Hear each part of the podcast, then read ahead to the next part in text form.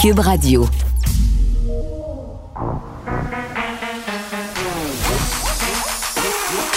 Elle a une opinion sur tous les sujets. Pour elle, toutes les questions peuvent être posées. Geneviève Peterson. Cube, Radio. Salut tout le monde, bienvenue à l'émission. Hey, c'est un jour super spécial pour moi aujourd'hui. Je vous explique pourquoi. On a Denis Lévesque qui sera avec nous un peu plus tard à l'émission. Vous savez, il a annoncé la semaine dernière euh, son départ de son émission qu'il animait tous les soirs depuis 16 ans, 3000 épisodes, une émission culte. Denis Lévesque qui vient du Saguenay, donc j'ai vraiment grandi en le regardant à l'écran. Et je, c'est pas un euphémisme de dire que c'est un modèle pour moi. Je vous explique pourquoi. Euh, je sais qu'il y a bien des gens qui se disent Ah, l'émission de Denis Lévesque, des fois, ça tourne un peu au freak show. Mais moi, j'ai jamais trouvé ça parce que Denis Lévesque a ce don de parler à tout le monde et de faire faire de la télé à des gens même qui pourraient se couvrir de ridicule. J'ai trouvé toujours ça fascinant de voir à quel point il était capable de mettre à l'aise tout le monde. Et pour avoir visité son plateau quand même quelques fois, là, tu te sens aussi importante et accueillie que si c'était Céline Dion. Tu sais, Denis, là, quand tu vas chez lui, il a vraiment envie de te parler, il a vraiment envie de t'écouter et il s'intéresse à tout. Et moi, c'est pour ça que je l'admire et que je l'admirerai toujours pour sa formidable humanité. Donc, je suis contente, il va être avec nous un peu plus tard. Puis, on ça me stresse. Pour vrai, ça me stresse qu'il soit là. Je pense que c'est l'une des seules personnes euh, euh, pour laquelle je suis un peu starstruck dans le jargon. Donc, il sera là et j'espère euh, il va nous dévoiler une coupe d'affaires crunchy parce que, je vous l'ai dit, il vient du lac, on vient de la même place. Il y a des, petits informateurs qui m'ont dit des choses. Donc, voilà, on parlera avec Denis un peu plus tard. Dernière émission, euh, il va l'enregistrer cet après-midi. Donc, vous pourrez écouter ça ce soir, mais on le perd pas, rassurez-vous. Il va mener des grandes entrevues qu'on pourra regarder à la télé cet automne. On va revenir avec Marc-André sur la démission du premier ministre de l'Alberta, Jason Kenney, un appui de seulement 51,4% au sein de son propre parti. Et euh, je ne sais pas si ça a surpris tout le monde, mais en tout cas, Éric Duhem, ce matin, qui semblait dire euh, qu'il était très attristé de ça, que Jason Kenney était l'un des plus grands intellectuels de la politique au Canada. Bon, je sais pas. Là, je pense pas que je suis d'accord avec M. Duhem, mais ce serait pas la première fois. Mais la question qu'on va se poser, c'est est-ce que le mouvement conservateur est brisé? Est-ce que c'est brisé, le mouvement conservateur au Canada? On sait quand même que c'est difficile depuis euh, bon quelques années. Là, un mouvement qui est très divisé. On est à la recherche d'un nouveau chef. Euh, bon, on a Pierre Poilievre qui est dans la cour, Jean Charest. Mais euh, c'est quand même assez tendu. J'ai l'impression, Marc-André, qui est un conservateur avéré, qui a participé à des grandes courses à la chefferie, qui a été attaché euh, de cabinet pour Stephen Harper, Andrew Shear. Donc, il va pouvoir tout nous expliquer ça. Et là, je m'excuse, je m'excuse, je m'excuse. C'est sûr qu'on parle de la variole du singe. Désolée. Déjà, le nom, c'est terrifiant. Variole du singe. Tu t'entends ça, tu te dis c'est grave. parce que là, euh, hier, on a appris qu'on avait des cas sous investigation au Canada, à Montréal en particulier. Le Mylène Drouin, la directrice de la santé publique de Montréal, tantôt, qui faisait le point sur la situation. 15 cas qui sont sous enquête. Euh, on va recevoir un virologue pour faire le point parce qu'il y aurait des cas quand même un peu partout à l'international. Grande-Bretagne, on parle de l'Espagne, on parle de quelques autres endroits aussi dans le monde comme la Suède. Donc, est-ce que c'est une maladie qui est en train de se répandre? Puis est-ce qu'on est prêt à une autre pandémie. Puis là, je ne suis pas en train de dire que c'est une autre pandémie, là, mais ça nous fait nous poser cette question-là. Parce que moi, hier, quand on a commencé à voir les articles euh, surgir sur la question, je me disais, ailleurs, il me semble qu'on lève les petits drapeaux rouges pas mal plus vite que pour la COVID. Si la COVID nous a appris ça, c'est une bonne chose, j'imagine, d'être plus vigilant. Euh, parce que là, l'Organisme mondial de la santé qui est déjà sur le qui-vive, on regarde ça aller, donc on va faire le point. Et je veux pas finir de vous déprimer parce qu'on a l'impression de vivre dans un film. Variole du singe et changement climatique. On va se parler euh, d'un phénomène quand même... Euh, bon, je sais pas si on pourrait qualifier ça d'inquiétant, mais moi, c'est sûr que ça m'inquiète. On en parle de plus en plus de cette expression-là. bon, puis on sait que sur les sites de météo, des fois, on, utilise des cette expression un peu clickbait, mais bombe de carbone. Euh, je ne sais pas si vous avez déjà entendu cette expression-là. On a un nouveau rapport de l'ONU sur la crise climatique euh, qui souligne que les indicateurs des changements sont à la hausse. Bon, ça, c'est pas une grosse nouvelle en soi, là. Euh, mais euh, c'est quelques jours après la publication d'un portrait de projet d'exploitation d'hydrocarbures ultra polluants. Puis c'est ça qu'on appelle bombe de carbone. Donc au Canada, on aurait 12 de ces projets-là qui ont un impact sérieux sur l'environnement et on n'a pas l'air d'être parti pour régler tout ça. Donc oui, on vit dans un film de fin du monde et je disais tantôt à Benoît, j'ai l'impression de vivre dans un épisode La Servante écarlate qui aurait rencontré le film L'épidémie. Je pense que c'est ce qui a fait sursauter le procureur de la Couronne. Nicole Gibault. J'en ai un ras-le-bol de ces gens-là. À mon sens, c'est de l'intimidation. Geneviève Peterson. C'est ça. C'est sauve en marchette, on aura le temps de le rattraper. La rencontre. Ouais, mais toi, comme juge, est-ce que c'est le juge qui décide ça? Com- Comment ça marche? Oui, oui, oui, oui, oui, oui, oui, oui. C'est le juge. La rencontre Gibault-Peterson. Salut, Nicole. Bonjour, Geneviève. Bon, on va parler tout de suite de ce dossier qui fait vraiment jaser là, plusieurs commentateurs dans les médias, une éducatrice spécialisée, puis on en a déjà parlé tous les deux, Oui. qui écope d'une peine de 40 mois, agression sur son élève, euh, puis là, ça s'est passé, bon, tout ça, euh, on en jasait le 5 avril dernier, puis c'est vraiment pour refaire un peu le tour de cette histoire-là, là, euh, elle était, entre guillemets, en relation avec ce jeune homme-là. Elle, ce qu'elle dit, là, c'est que son âme est tombée amoureuse de son âme, euh, que c'était de façon complètement consentie. Moi, c'est ce que je comprends de sa perception à elle. Euh, donc, évidemment, ça fait jaser. Puis ce qui fait jaser, entre autres, Nicole, c'est le fait qu'elle ait pogné 40 mois puis que ce soit une femme qui ait agressé un garçon de 16 ans. Puis je te laisse écouter un extrait ce matin. Richard Martineau et Benoît Dutrisac ont parlé de cette affaire-là. Je ne comprends pas les sentences parce que des fois il y a des gens qui ont fait des vols à cravate. Euh, oui, effectivement, ils ont volé de l'argent, mais tu sais, ils ont pas battu des gens qui ont les plus grosses peines que d'autres qui ont battu leurs enfants pendant 5-6 ans, qui les ont attachés, puis ça. Tu ne comprends pas. Moi, j'aimerais une commission d'enquête pour refaire les sentences pour qu'ils reflètent la gravité des peines. Mais là, on dirait que les sentences, comme ils pêchent ça d'un chapeau. Plusieurs personnes qui pensent ça, Nicole, qui trouvent que 40 mois pour cette affaire-là, c'est trop. Benoît, je l'entendais dire, il y a des PIM qui ont moins de ça, qui ont battu, qui ont violé des filles. Mais ce qu'il faut retenir de cette histoire-là, c'est la question de la vulnérabilité du rapport de pouvoir aussi. Là. Il y a beaucoup de matière dans cette converse entre Richard et Benoît. Il y a beaucoup de sous-entendus aussi au niveau juridique. Chaque cas étant un cas d'espèce, d'espèce, sentence doit être individualisée, mais quand même. Je, je dis mais quand même. Pourquoi? Parce que moi non plus. On en jase souvent. Moi non plus, je les comprends plus, les sentences. Là. À un moment donné, euh, on a 20 mois pour un proxénète, puis on a 20 ans pour un autre, puis on a ci, puis on a ça, puis c'est... à- Je comprends l'individu- individualisation des sentences. Je comprends très bien. J'ai quand même siégé 23 ans. J'en ai-tu fait des sentences individualisées dans ma vie? Mais tout ça pour dire qu'il y a des limites. Parce que, comme on sait, dans les matières d'agression sexuelle avec des mineurs, Mm. la Cour suprême s'est prononcée. Tu connais par cœur le nom de cette cause-là. Prison. Oui. Alors, on s'en est parlé souvent. Et d'après, c'est- nouveau depuis quelques années et la Cour suprême insiste sur le fait qu'on ne devrait plus appliquer les fourchettes euh, d'auparavant. C'est plus grave.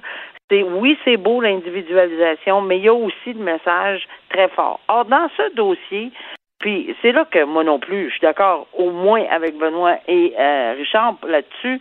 Je comprends certainement pas des sentences de proxénétisme où il y a eu souvent des mineurs où on les a battus, c'est de l'esclavage humain.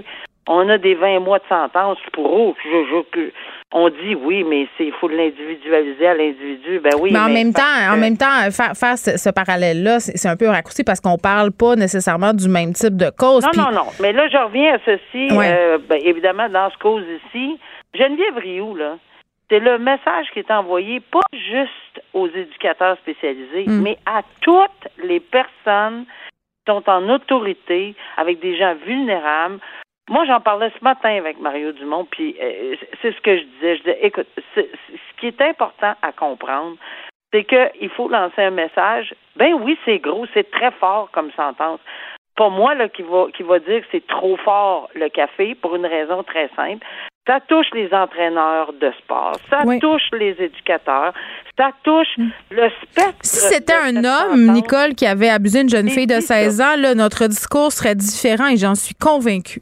Ben, je l'ai mentionné en ondes ce matin. Exactement cette phrase-là. J'ai dit, ah, bon, c'était un homme. Moi, là, il n'y a pas de genre dans ce genre genre, entre guillemets. même si la personne, Nicole, de 16 ans, a consenti, là, parce que, tu sais, on le sait, Nicole, là, fantasmer sur son prof, son entraîneur, quelqu'un qui est en situation d'autorité, entre guillemets, c'est un grand classique de l'adolescence, là.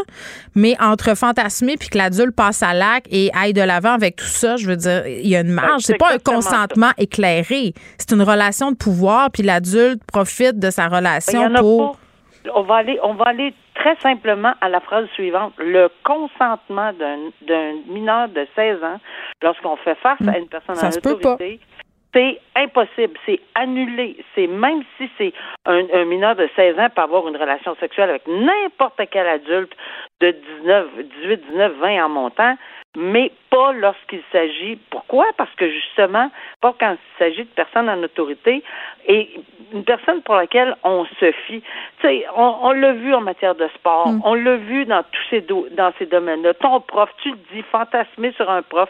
Ici, c'est encore plus important pour moi parce que c'est elle elle soutient encore même sur sentence elle évoquait une relation amoureuse atypique puis sa peine d'amour ben, oui, elle même dit on est comme René puis Céline.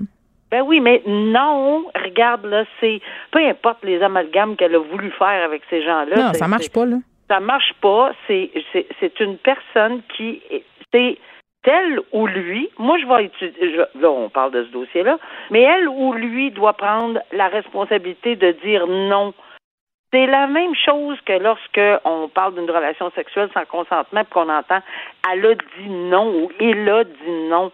Mais ben, ici, c'est la l'éducatrice ou l'éducateur ou l'entraîneur qui doit hmm de faire lui-même ou elle-même euh, dans sa tête le portrait suivant. Non, oui, c'est bien cute, il est bien fine, il est bien fin, mais puis etc. Puis je, mais c'est un enfant, puis t'en es responsable de cet enfant-là. Ben, c'est une éducatrice spécialisée. Ce jeune homme-là avait des problèmes. Ça aussi, c'est d'en ne pas négliger. Moi, j'ai aucun. Je, je, le sais qu'elle est dure cette sentence-là. Puis elle est dure par rapport. On envoie un message. Ben oui, mais elle est dure par rapport. C'est pour ça que je parlais de proxénétisme tantôt c'est dur par rapport à d'autres genres de sentences. C'est souvent ça. On parle de sentences bonbons, puis des sentences bonbons à gauche, à droite. Mais là, on n'a pas une sentence bonbon. On a quelqu'un, une juge qui a mis vraiment sa toge puis l'a attachée solide, puis qui est allé de l'avant, puis qui a dit, écoutez, moi, je fais mon travail, la refreezing, les, c'est bien beau tout ça, mais moi, l'amour que vous plaidez encore aujourd'hui, ben, c'est un facteur aggravant, c'est pas un facteur atténuant c'est un facteur aggravant. Arrêtez, là, c'est, une, une personne adulte ne peut pas, faut qu'elle s'arrête elle-même, sinon, ben la justice va en prendre charge. Et c'est, ce qui est arrivé ici. Là. Alors non, moi j'ai pas de problème avec ça, sauf que j'espère qu'on va donner des sentences euh, dans le même genre. Et je comp- ça peut pas être une commission, il peut pas avoir des commissions d'enquête malheureusement comme parlent Richard et, Benoît, sur des sentences, parce que jamais on va pouvoir dire à un juge comment, où et pourquoi imposer telle sentence. Ça, c'est impossible. Donc, on ne peut pas aller dans le politique, dans le judiciaire, dans l'exécutif, dans tout ça. Là. On ne peut pas aller là-dedans. Sauf qu'on peut en parler. Et Benoît, Richard, moi, toi et d'autres, on peut dénoncer ces choses-là. Mais moi, je, je dis, je trouve pas que c'est une sentence terrible, là. Arrêtons, là. Oui, je suis assez d'accord avec toi. Puis en plus, je vais ajouter un autre facteur aggravant. On lui avait dit de cesser tout ça en attente, en attente de sa sentence, son, son, procès, etc. Ben non, elle n'a pas arrêté. Donc, encore plus aggravant le fait qu'elle ne pouvait pas s'arrêter. C'est pas de l'alcoolisme, ça, hmm. là c'est un amour qui est Puis moi, j'imagine j'imagine les parents de cet enfant-là, mettons, qui écoutent différents médias puis qu'ils entendent des gens dire ah mais c'est un petit gars puis le petit gars il devait bien être content tu sais on sait pas qu'est-ce qu'il a vécu ce jeune garçon là on le sait pas. Tu sais moi c'est ça qui me revire un peu à l'envers quand j'entends des choses comme ça. Je suis d'accord avec toi mais moi je, je répondrai à ces gens là le petit gars on sait pas ce qu'il a vécu. C'est sûr que même si on peut prétendre qu'on sait bien qu'il aimait ça là c'est terrible à dire, mais c'est à l'adulte de dire. Ben c'est ça, c'est mon point. C'est à l'adulte de mettre sa limite, c'est à l'adulte d'être l'adulte dans la relation. Voilà. Et, exactement. Bon, bon on, a réglé le cas. Délai, report, manque d'accessibilité, ah, euh, ça c'est dénoncé, là, c'est inacceptable. Euh, c'est un juge qui a carrément interpellé le ministère de la Justice pour qu'on règle la situation. le juge Sébastien Vaillancourt qui a dû reporter une audience prévue. Euh, et là, euh, écoute, c'est pas la première situation qu'on voit, mais c'est-tu moi, Nicole, où les relations sont tendues entre la magistrature, le monde de la justice et le gouvernement Legault? Ah, c'est pas toi. J'ai rarement vu ça, moi. Clairement une tension comme moi non plus, je n'ai jamais vu.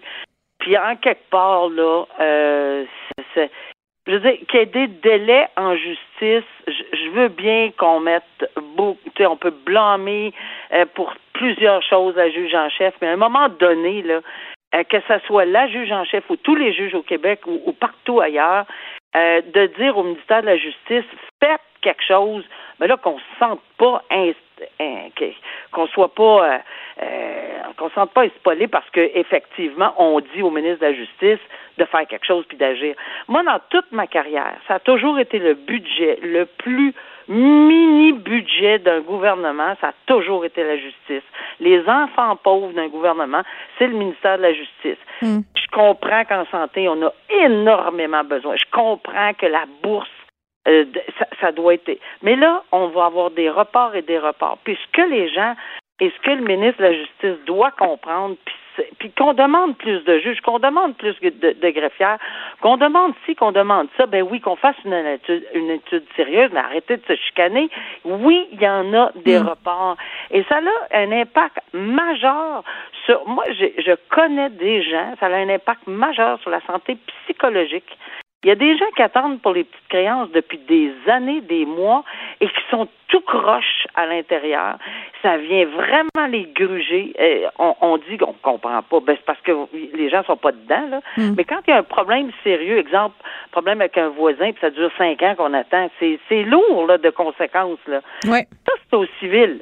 Mais au criminel, parce que on va y arriver, là. C'est pour ça que les deux sujets, je disais, c'est important d'en parler en même temps. Au criminel, les reports vont commencer. Là. Mm. Énormément de reports. Qu'est-ce qu'on ouvre comme conséquence? Je, la question à un million de dollars, la conséquence des délais déraisonnables en matière criminelle, Jordan. Alors, on mm. va-tu revenir dans Jordan? On va-tu revoir encore des délais qui vont s'augmenter? Là, je pense qu'il faut vraiment quelqu'un le prenne au sérieux au ministère de la Justice, là, ouais. qui disent, écoutez, il manque de greffières. Moi, il en manquait alors que je siégeais depuis 1991. Il y a même eu des campagnes de pub hein, à la radio, j'ai entendu ça là, pour dire il faut régler ça parce qu'il y aura justement trop d'arrêts Jordan ben, il va y avoir des arrêts Jordan, il va y avoir des gens qui vont... au, civil, c'est anormal, ça n'a pas de bon sens. C'est peut-être pas partout, partout la même chose, on n'a pas d'arrêt Jordan au civil, mais tu sais, des gens... Ce matin, je voyais une dame qui arrivait avec son petit, sa, petite valise s'en allant en prison. Elle s'en va pas en prison pour fraude, elle s'en va chez elle. Puis, puis, puis sa sentence devait être rendue. Pourquoi elle pas rendue? Parce qu'il n'y a pas de greffière. Le personnel, les juges, toute la question de l'administration de la justice, ça revient au ministère de la Justice ici, au Québec. Alors, faut faire quelque chose. Laissons donc tomber là, ces espèces de oui, c'est vraiment ça que c'est, là, puis ça paraît ah. bien mal. Régler vos affaires. Nicole, on revient avec notre solution. On les enferme dans le chalet de Jean-Philippe Dion, puis ils vont tous régler leurs problèmes. c'est pas juste deux personnes. non, non, ça prend un grand chalet. Un gros chalet pour accueillir tout ce monde-là. Réglez vos problèmes, buvez du vin, faites-vous du barbecue, puis revenez-nous avec des solutions. À demain, Nicole. À demain, au revoir. Geneviève Peterson. Brillante et éloquente. Elle expose toutes les facettes de l'actualité. C'est la toute dernière ce soir de l'émission Denis Lévesque sur LCN et TVA, l'animateur qui met fin à son émission culte. Moi, j'ai pas peur de dire ça. C'est une émission culte. Ça a duré 16 ans. Écoutez, 3000 épisodes, 10 000 entrevues. Denis Lévesque est avec nous maintenant. Bonjour, Denis. Allô, allô? Je suis tellement excitée de vous recevoir. Là. C'est comme un rêve que je réalise. Il faut que je vous le dise. Je vous le dis, ah c'est ouais, dit. mais tu peux, tu peux me tutoyer, ça va, être, ça va aller mieux dans ce Bon, c'est encore mieux. là, euh, tu t'en vas enregistrer ta dernière émission à vie, ben, l'émission de Denis Lévesque, parce que tu vas Ouais. faire autre chose ensuite, tu vas nous l'expliquer. Euh, Mm-hmm. Mais comment tu te sens? Ça doit être tellement bizarre. Fébrile, fébrile. Mais comme ça fait déjà un petit bout de temps que j'ai décidé et que ça Ouais. fait euh, une semaine que je l'ai annoncé, c'est comme très, très euh, intériorisé. là. Tu sais, c'est comme j'ai pas de j'aurais donc dû, j'ai pas de nostalgie. Je, je suis content de franchir. Tu sais, c'est pas une étape professionnelle, c'est une étape de vie que, que, que je vis. Euh, parce que 16 ans, c'est une grosse tranche de vie. Ouais. Et, euh, et j'ai des projets en plus, puis je, je- veux avoir du temps libre et, et, je veux aussi initier des choses autres que, que à tous les jours. À tous les jours, on est un peu dépendant de la production. On, disait il faut produire euh, de la saucisse, on disait ça parce qu'il faut que ça sorte, il faut que ça sorte. Et euh, là, on va pouvoir euh, avoir plus le temps de penser à ce qu'on fait. J'ai, fait un documentaire sur Jean Lapierre, j'ai beaucoup aimé ça, donc prendre un peu de recul. C'est, un peu ce genre de démarche-là que je vais faire. Donc, quand tu vas claquer des doigts ce soir pour que les lumières se ferment, ça sera pas avec une petite déception. Non, non, avec euh, le sentiment du devoir accompli. Vraiment, là, c'est pas un cliché. Je suis content de l'avoir fait. Ça n'a pas toujours été facile. euh, Et puis, j'ai fait avec une petite équipe. Hmm. Puis cette équipe-là était assez extraordinaire, surtout euh, mon chum euh, Bruno Jonel. C'est plus que c'est plus qu'un collaborateur. là. Ça fait 20 ans qu'on travaille ensemble. On était ensemble avec euh, les débats de TQS là, il, y a, il y a une éternité. Et, euh, et donc, quand euh, je vais éteindre la lumière, on, on- je viens d'acheter une bouteille de champagne. Je- moi, je prends pas d'alcool, mais eux, ils vont en prendre. Oui. Et puis, on va se rappeler quelques bons souvenirs et, euh, et, et on, on fonce vers l'avenir après. Mais, je, je- mais là, tu as parlé de Bruno Genet. Je peux pas m'empêcher euh, de lui rendre hommage. Moi, je l'appelais le gars qui texte plus vite que son ombre. Pour vrai, là, pour avoir été invité quelquefois à l'émission, euh, j'avais l'impression que t'avais, j'avais même pas fini de faire un statut Facebook où mon article était déjà en train de, de, de texter, de me texter. Il, il était plus vite que tout le monde. Puis là, vous étiez deux là, pour faire ce show-là. Moi, je veux qu'on en parle de Bruno, qui est un ingrédient essentiel pour le succès que vous avez connu, les deux. Là. Ben, en fait, euh, Bruno est, est- est créatif et c'est un gars Oui. qui a beaucoup de jugement. Tu sais, c'est un domaine où, puis nous, on a flirté beaucoup avec euh, les limites. Donc, euh, euh, puis les limites, on les avait établies avant de partir. Il n'y a pas grand monde qui avait pensé autant à, à leurs émissions, à leur, aux paramètres de leur émission que nous autres. On est allé à New York, on a vu des gens de CNN, on a défini jusqu'où on voulait aller, on voulait prioriser le, le simple citoyen, on voulait avoir la plus grande variété possible euh, d'invités et de sujets, et on savait jusqu'où on voulait aller, puis on a peut-être à quelques erreurs près, on n'a pas dépassé ce qu'on voulait euh, ce qu'on voulait faire. Et c'est Bruno avec son jugement qui était à- qui était vraiment la base de tout ça. Et la force de Bruno aussi, c'était son empathie, tu sais, les gens parlaient beaucoup de la mienne parce que ça- on la voit en ondes, mais euh, convaincre quelqu'un de venir euh, raconter sa vie, puis des fois c'est des éléments très pénibles que euh, les gens viennent raconter, euh, ça prend beaucoup de diplomatie, ça prend beaucoup d'écoute, et même souvent Bruno disait, Madame, parce qu'il y a des gens qui nous appelaient pour passer en nom. Madame, je vous écoute, vous n'êtes pas prête à en parler. Rappelez-moi dans six mois, ça va trop vous faire mal. Parce qu'il sait, et on le sait, nous, l'effet que ça fait de passer à la télévision. Vous ça les fait, euh, protégiez? ça bouleverse. Absolument. On en a fait beaucoup. De- on, a, on a remis beaucoup de gens euh, plus tard, puis il y en a même qui sont jamais passés parce qu'après quelques mois, ils ont revisé leur position, puis sont, ils ont décidé de ne pas faire de télévision. Oui, puis je veux qu'on en parle de la limite, Denis, parce qu'il y a plusieurs personnes euh, qui disaient, bon, Denis Lévesque, des fois, c'est un freak show. Moi, j'ai jamais été d'accord avec ça. Puis je trouve que cette facilité puis cette capacité-là de mettre des gens en ondes qui ont une histoire à raconter, tout le monde, toutes sortes de monde, euh, c'était une bonne chose. Mais justement, cette limite-là, comment vous la traciez? Ben, euh, justement, les gens disaient que c'était des, euh, des hurluberlus. Ça l'était pas. Je veux dire, il y a des gens qui s'exprimaient de façon spectaculaire, mais euh, il n'y a pas personne souffrant de déficience mentale qui est venu à, à l'émission. Il n'y a pas personne qui était en crise euh, maniaco-dépressive. on- et c'était la job de Bruno. Il les a toujours bien se- screenés, là, bien filtrés. Euh, mais euh, comme on donnait la priorité aux citoyens, tu sais, tu vois un topo là, à TVA. Puis pendant 15 secondes, je me souviens entre autres, un- une grosse histoire qui fait jaser beaucoup, Ouais. c'est euh, dans le bas du fleuve, il y a une centaine de chiens qui se retrouvent sur une ferme. Le monsieur et la madame qui tiennent la ferme les ont pas nourris adéquatement, ils sont maigres, maigres. On fait un reportage, tout le monde euh, trouve ça terrible. Et euh, le monsieur est clippé 10 secondes dans le topo. Personne ne le fait parler parce qu'il a l'air vraiment euh, d'un mal léché, si tu veux, là, de la difficulté à s'exprimer. Puis on, on l'a fait venir pendant un quart d'heure. Ben, au-delà de sa difficulté à s'exprimer, Mm. le gars, on voyait manifestement que c'est parce qu'il aimait les animaux qui avaient fait ça. Et qu'il il était complètement dépassé, puis il avait demandé de l'aide, les gens ne l'avaient pas. En tout cas. Et, et ce que je veux dire, c'est qu'on y avait donné l'antenne. C'est sûr que je savais que les gens allaient jaser, mais j'ai pas donné l'antenne pour dire, bon, ben, euh, c'est- c'est- on va y lancer des tomates. Je l'ai pris au sérieux, puis j'ai écouté ce qu'il avait à me dire. Aux nouvelles, on le passait 15 secondes. On lui a donné 15 minutes. C'était ça qui est la différence. Les citoyens ont le droit de parler aux nouvelles 15 secondes. D'autres, on leur donne 15 minutes. Puis c'est ça que tu vois à ce moment-là, leur côté. euh, S'ils ont des faiblesses, tu vas le voir en 15 minutes. Là. Puis c'est c'est de montrer aussi que même si on condamne certaines personnes, parfois c'est plus compliqué que ça. Puis ça, on l'a Ouais, pas, justement. Hein. D'a- D'ailleurs, euh, j'ai écrit une chanson là-dessus, parce qu'en Ah, plus de là- ça, j'ai fait de la musique. Oui, et le ça CD. dit, euh, j'ai appris que l'homme est beaucoup plus compliqué que l'image qu'on s'en fait. C'est-à-dire que n'importe qui Oui. qui, qui a une image, il est beaucoup plus que l'image. Que ce soit le, le millionnaire, l'intellectuel, le sportif, Hmm. Il est pas mal plus compliqué que. euh, il est pas unidimensionnel. Personne n'est unidimensionnel. Hum. Ben, et puis tu sais, il y a eu plusieurs moments euh, que je qualifierais d'épiques euh, à Denis Lévesque, tellement épiques que ce sont des vidéos qui sont très, très, très populaires et très écoutées sur Mm-hmm. YouTube. Et un de mes préférés, on l'écoute, c'est le lanceur de couteau. Une histoire abracadabrante. Une femme est morte quand son conjoint s'est amusé à jouer au lancer du couteau, mais il manquait de précision. Il visait une pomme sur la tête de la victime. C'est son cœur qui l'a frappé. Et il dit que c'est un accident causé par un trop plein d'alcool. Ça prenait un coup assez fort, mais la famille de sa victime ne croit pas nécessairement à cette version-là. Comment on explique qu'un segment comme ça, comme le lanceur d'un couteau, qui, qui raconte quand même donner une histoire assez tragique, devienne un classique, si on veut, de la culture québécoise? Tout le Ben, monde moi, connaît je, ça. Je, je savais pas qui, euh, qui allait être là. On a vu ça dans la tribune. Oui. On voit un jugement. Un monsieur, un ancien lanceur de couteau dans un cirque, il est pacté avec un de ses chums, il veut montrer qu'il est bon.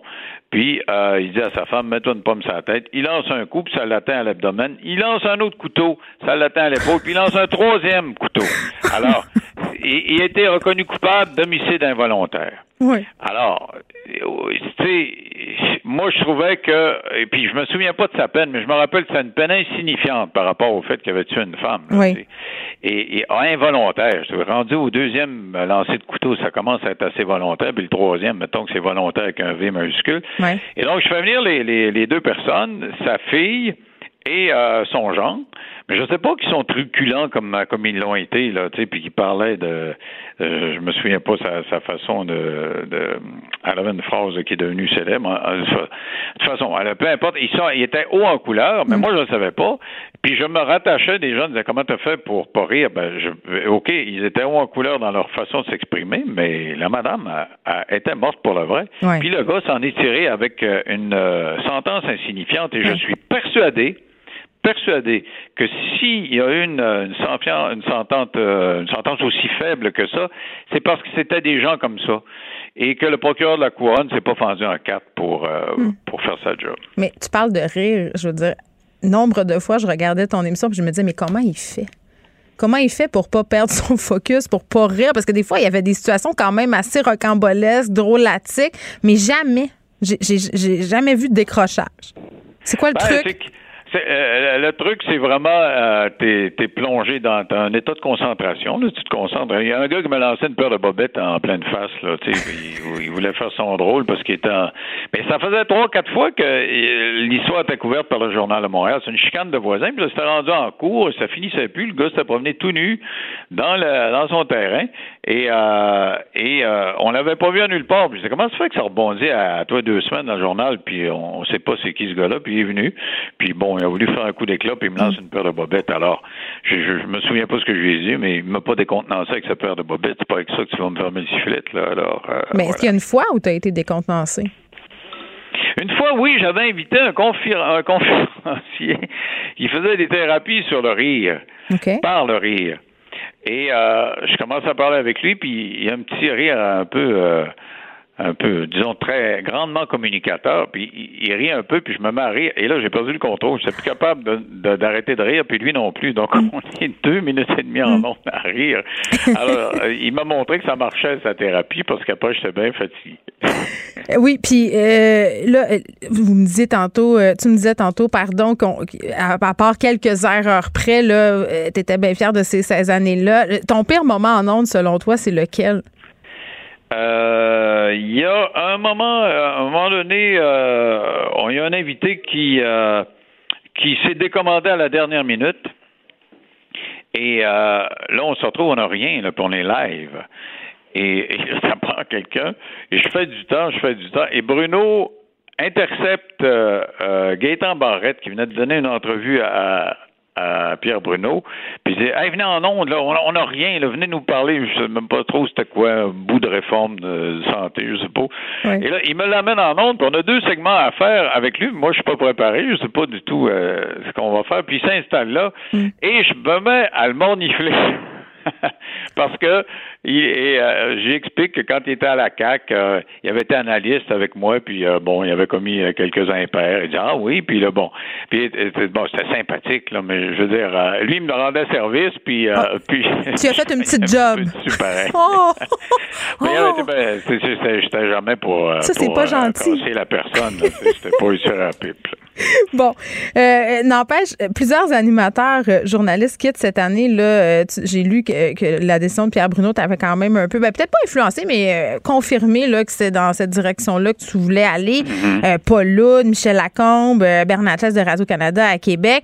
Euh, Est-ce qu'il y a un changement de garde? Est-ce que tu vois ça comme une espèce de, de la fin d'une époque? Euh, peut-être, peut-être, mais il y a aussi, je pense, euh, la fin d'une pandémie. Je Ah oui, hein? On a tous été plus ou moins affectés par la Mm. pandémie. Je ne sais pas s'il n'y avait pas eu de pandémie, si j'aurais fait une année ou deux de plus, peut-être pas, Euh, parce qu'après 16 ans, on, on a fait le tour de, de beaucoup de jardins. Ben, je comprends. Ben oui. Mais euh, je comprends que qu'une génération, euh, et puis il y, a- il y a plein de gens là, à peu près de mon âge dans les médias, je pense que dans les prochaines années, ça va partir. C'est comme pour le reste, là, il va y avoir une pénurie d'emplois. Ah! On va enfin pouvoir prendre ta place. Non, il va y avoir des emplois, il va y avoir une pénurie de main-d'œuvre, tu viendras prendre ma place. là, c'est ça ferait grand plaisir. Est-ce que tu vas te regarder ce soir lors de la diffusion? Euh, peut-être pas parce que là on a prévu un petit quelque chose Pascal et moi là, mais euh, je, je vais sûrement regarder en rattrapage Pascal, que tu as rencontré sur l'émission. Oui, absolument, absolument. Écoute, c'est la grande histoire de cette émission-là. là. Moi, j'ai rencontré euh, la satisfaction professionnelle et l'amour de ma vie. Est-ce qu'on va te revoir dans les soupers euh, dans la rue à Robertval avec Pascal cet été? Ben oui, c'est sûr. C'est sûr, sûr. Ma Écoute, mère, elle- euh, ma mère, elle serait bien contente. Elle, elle- elle y va, elle aussi. hein? Elle habitait à Robertval. Ben oui, on a, oui, puis elle disait, elle me disait tout le temps, j'ai vu Denis, puis il est bien fin avec le monde, il serre des mains, puis c'est pas un snob. Fait que ça, c'est des points quand ma mère t'aime. Ah, ben, si ta mère. t'aime. Merci beaucoup, Denis, puis bonne dernière. OK, merci beaucoup. OK, Bye-bye. bye bye. Pour elle, une question sans réponse n'est pas une réponse. Geneviève Peterson. Cube Radio. Je l'aime assez, Vincent, Denis Lévesque. Ah oui, sympathique, hein? Au bout. Je- oui, c'est- sympathique. c'est c'est un idole pour moi. C'est un, grand drame dans ma vie qui s'en aille, pour vrai. Je trouve ça plate. Mais en même temps, je comprends que ça fait 16 ans puis qu'à un moment donné, t'es tanné. euh, Peut-être popper quelque part plus près de toi encore, on sait pas. là. Il va peut-être venir co-animer l'émission. Ben écoute, euh, On serait une bonne équipe. lance ça comme on dit dans l'univers. OK, euh, on se parle de la Corée du Nord. Ça, c'est pas tellement drôle. non, euh, juste un mot là-dessus parce que c'est très inquiétant ce qui se passe en Corée du Nord sur plein de points euh, parce qu'à la fois on s'inquiète de ces es- probablement d'un essai nucléaire pendant que le, le voyage en Asie de Joe Biden et là tu te dis OK la Corée du Nord tout ce qu'ils ont mieux à faire en ce moment c'est d'essayer d'intimider avec une bombe nucléaire alors que c'est la catastrophe absolument dans le pays avec la Covid Euh, et Ça, ça s'arrange pas, ça, là. non, faut dire, ça fait à peine une semaine que euh, on a admis qu'il y avait des cas en Corée du Nord. Ouais. On dit que c'est une fièvre, mais là, on Ah. parle de 2 millions de cas. C'est on- pas la variole du singe, c'est toujours. pas la variole du singe, on comprend que c'est la COVID. Et euh, le problème, il faut dire, c'est une population qui est déjà euh, qui souffre de, de- de famine euh, pour, le, pour beaucoup de citoyens depuis longtemps, euh, qui ont qui ont pas de moyens, qui sont pas vaccinés. Donc là, on se retrouve avec une crise majeure et c'est difficile de savoir exactement ce qui se passe là-bas, évidemment, parce que c'est un pays complètement fermé euh, sur l'extérieur du monde. Et il va falloir tenter de les aider comme on peut parce que je voyais que la Corée du Sud a même offert son aide pour l'équipement médical, euh, mais pour l'instant sans réponse de la Corée du Nord. Là, la Chine leur a proposé de l'aide qui a été acceptée. Les, euh, Nord-Coréens, en fait, il y a des avions cargo cette semaine, trois avions cargo qui sont allés chercher de l'équipement médical en Chine.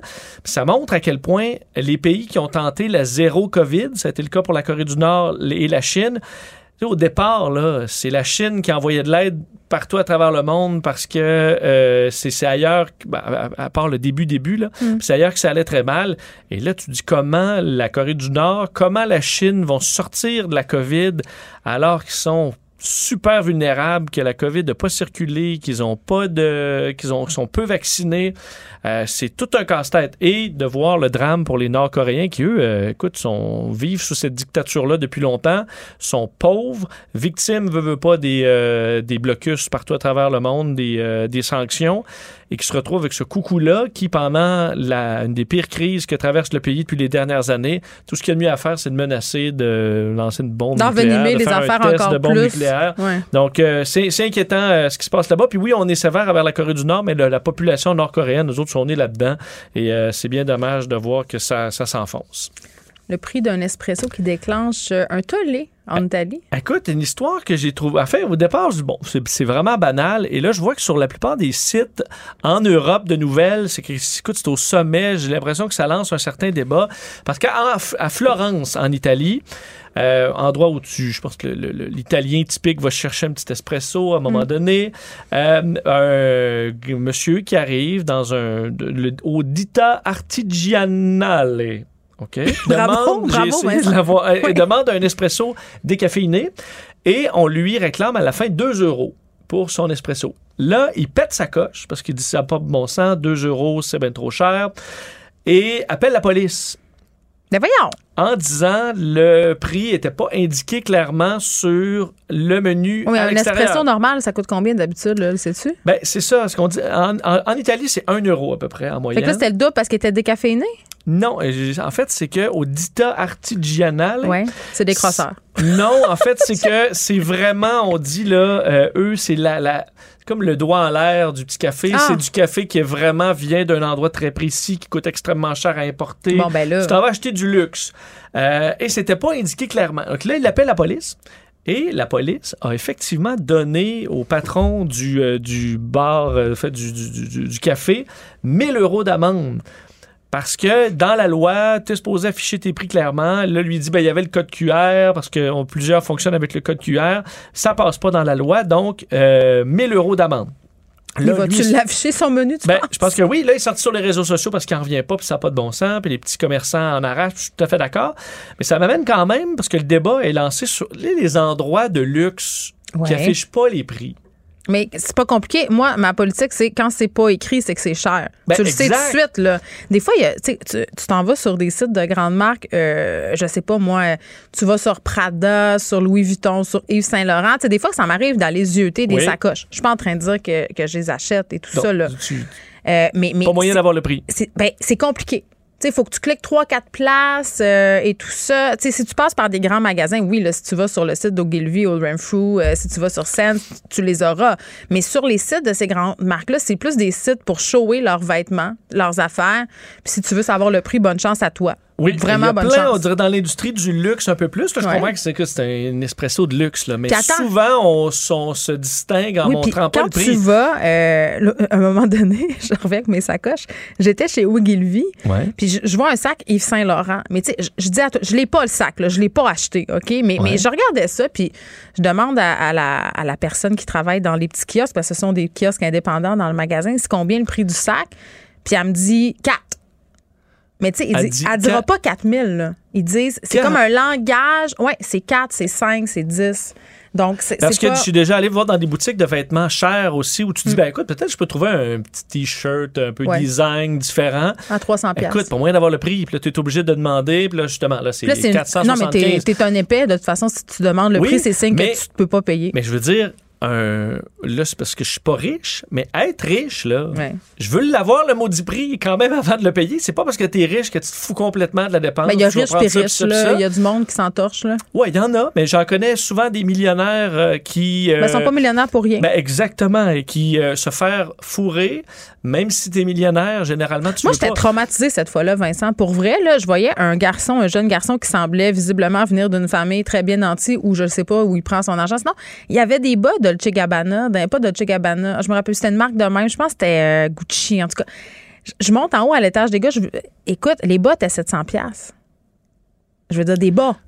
Des bas à 700 dollars? Des bas à 700 pièces. sont faits en quoi? hein? Je le sais pas, Vincent. Fille- mais à un moment donné, tu fais à quel point tu niaises le monde avec tes t-shirts à 1200 pièces, tes bas à Oui. 700, puis tes, tes, talons hauts, là, que t'es même pas bien, là, tu marches 5 mètres à Sainte-Catherine avec ça, puis tu vas chez le Kiro pour 6 mois, tu me vends ça 3000 pièces vraiment, là. Un peu comme je jetais, parce qu'on parle beaucoup de l'immobilier ces temps-ci. Je dis, ah, je vais aller voir un peu les mouvements à Montréal. Au là. centre-ville, il y a des nouvelles tours qui se bâtissent. Mouvement, c'est à la hausse. Euh, oui, mais des, des condos neufs. Ouais. Écoute, euh, c'est pas moyen d'avoir le prix là-dessus. là, ils veulent- ils veulent que Là, tu viennes kiosque. Oui, ben oui, bien au petit kiosque. Mais c'est comme le vendeur de que- est-ce que char. Est-ce que moi, j'ai juste ça à faire de me rendre? Non. Puis là, si on me dit, ah, ben ça, le plus petit est 700 000. Ah, ben, ben, parfait, je suis venu ici pour Puis- absolument Puis rien. combien par partir. orgueil disent Ah ouais, OK, puis ils vont Ben checker oui, tu ça. vas passer, tu Mais vas là, tu vas faire semblant que tu C'est peux, comme puis le vendeur d'auto, une fois qu'il t'a assis pour le test, là, le test drive, là, Oui. t'es déjà fait. Ça, ça, j'espère que les gens réalisent ça. Là. Tu sais, quand ils disent venez faire un essai routier, là, nanana. Fait que c'est comme au petit kiosque du condo.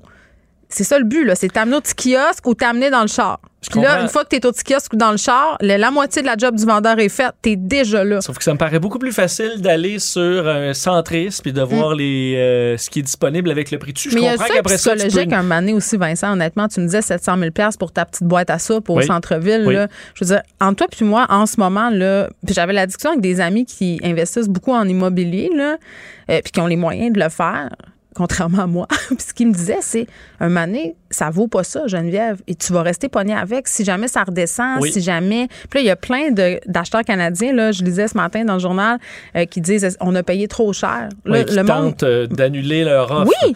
Oui, mais c'est ça. C'est pour ça qu'est-ce que moi, je peux... Est-ce que j'ai juste ça du temps à perdre à essayer de guesser le prix des choses? Alors, afficher le prix. Ben je non. comprends que, admettons, tu achètes un condo neuf, tu vas avoir à ensuite négocier. Ben moi, j'aimerais ça avoir un Ouais, petit comptoir de quartz et Ouais. tout ça. Est-ce qu'on peut avoir une idée, là? Admettons, là, plein, il est Hmm. temps.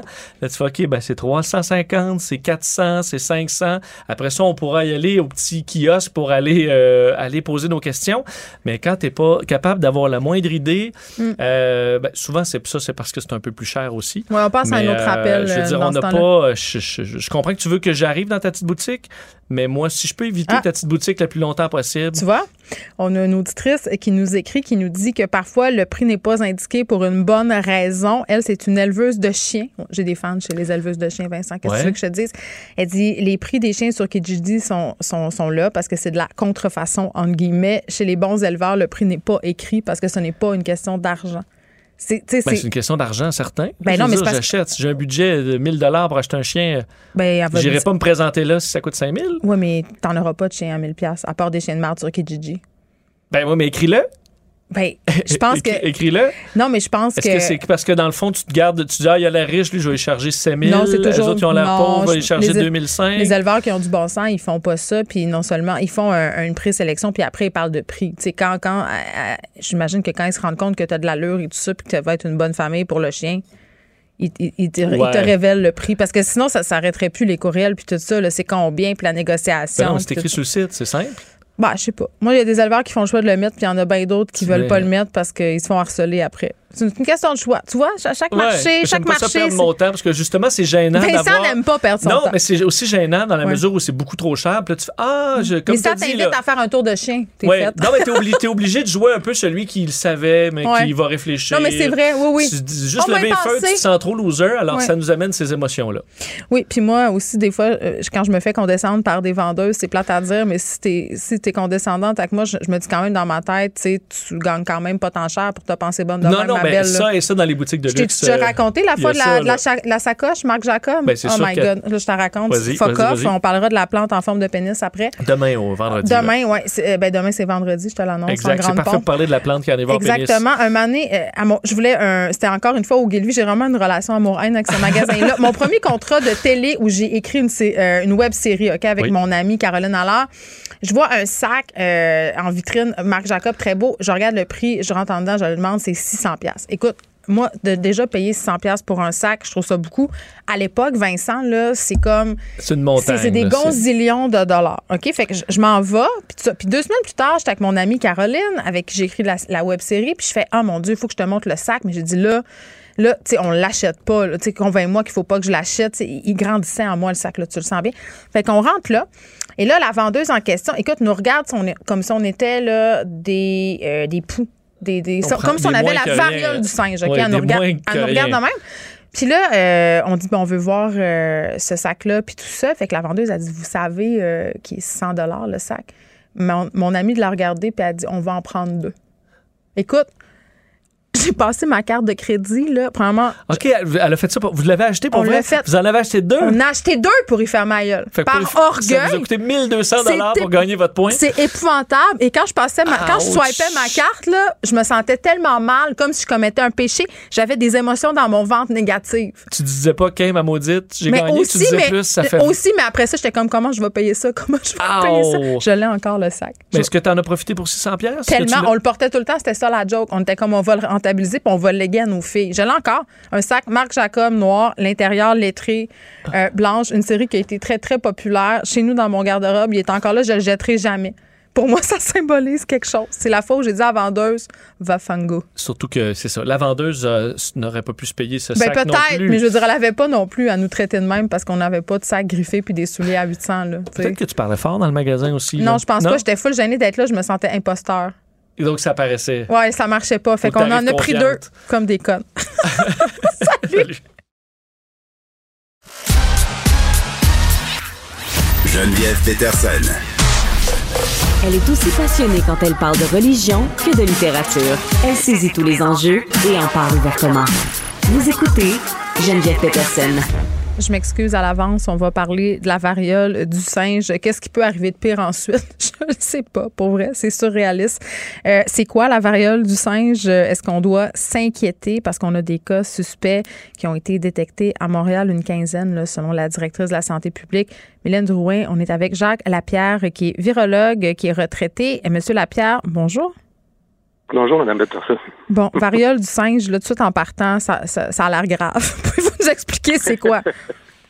Ben, en fait, c'est un, un virus qui est très, qui, qui se transmet très, très rarement là, euh, surtout, surtout en Amérique. En fait, ce qu'on, ce qu'on voit actuellement avec la variole du, du singe, c'est plus transmis en Afrique, euh, au Congo, au Nigeria, des pays comme ça. Actuellement, ils en ont isolé euh, Portugal, ils en ont utilisé, ils en ont isolé aussi on a United Kingdom. Mhm. Puis là, ben, il y en a à Montréal. Ça fait que de- 17 cas à Montréal. Habituellement, ça, c'est propagé par de l'importation d'animaux, d'animaux sauvages là, qui, qui euh, vont envoyer dans d'autres pays pour euh, en faire des petits animaux de compagnie. Euh, ce qu'on dit actuellement, c'est que c'est possible que ça soit transmis sexuellement. Puis les cas isolés à Montréal semblent avoir été isolés surtout dans la population euh, homosexuelle.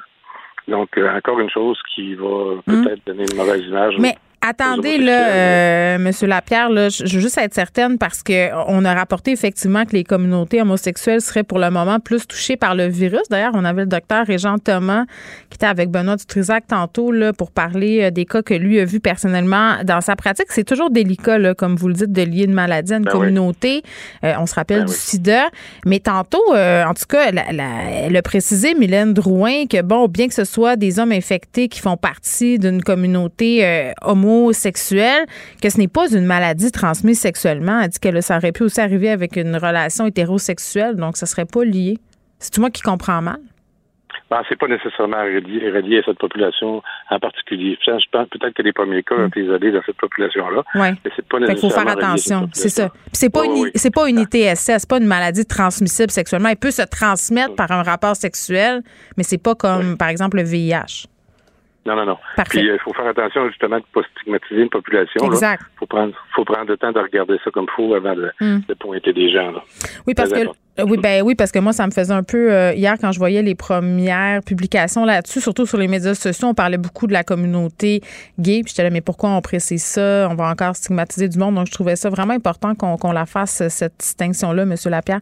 Euh, Là, est-ce qu'on en parle parce qu'on a des cas chez nous? Là, on a eu euh, quand même euh, depuis début mai en Europe, en Amérique du Nord, euh, au Royaume-Uni, là, on parle de la Suède. Est-ce que l'OMS est sur un peu sur le qui-vive? là? Est-ce qu'il y a un risque que ça se répande? C'est quoi le.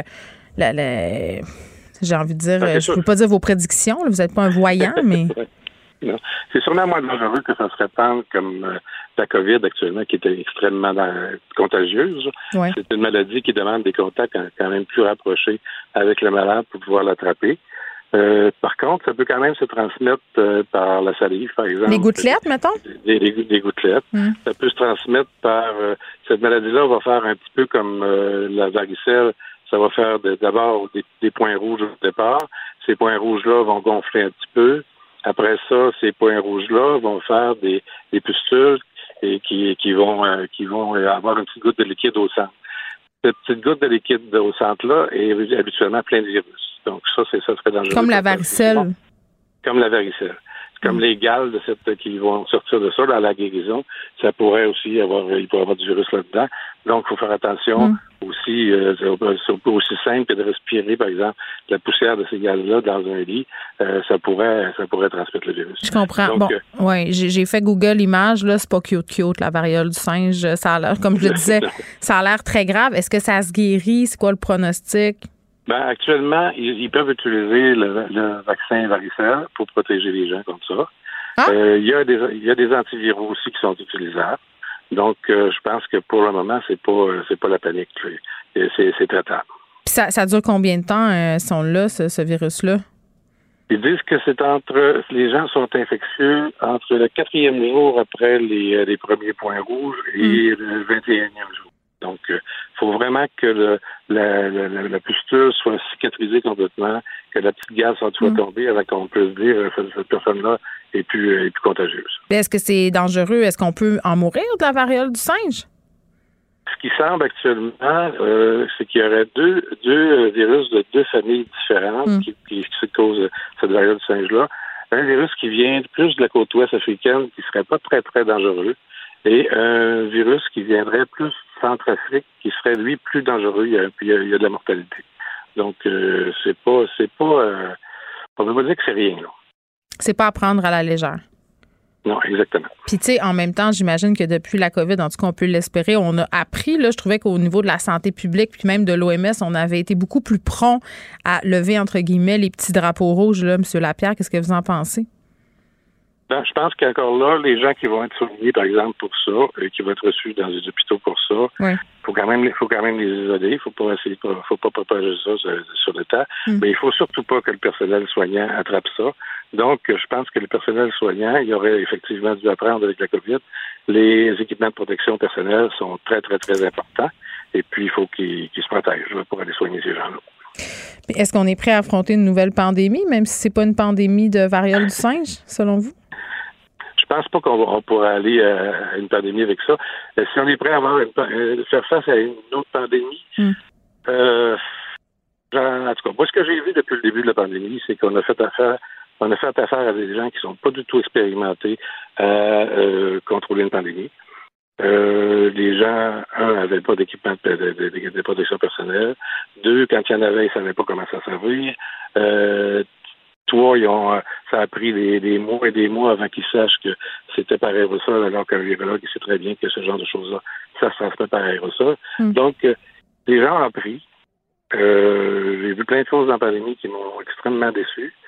Euh, J'espère que dans cet apprentissage-là, les gens vont euh, voir que euh, ils ont besoin d'experts. Euh, moi, j'ai été très désolé dans la pandémie COVID qu'on laisse ça au niveau d'une population, bon, surtout médicale, mais je pense que la contribution d'experts en biosécurité, par exemple, a rapporté beaucoup, beaucoup de, Ah oui? de choses à cette pandémie-là. Oui. Qu'est-ce qu'il aurait pu apporter?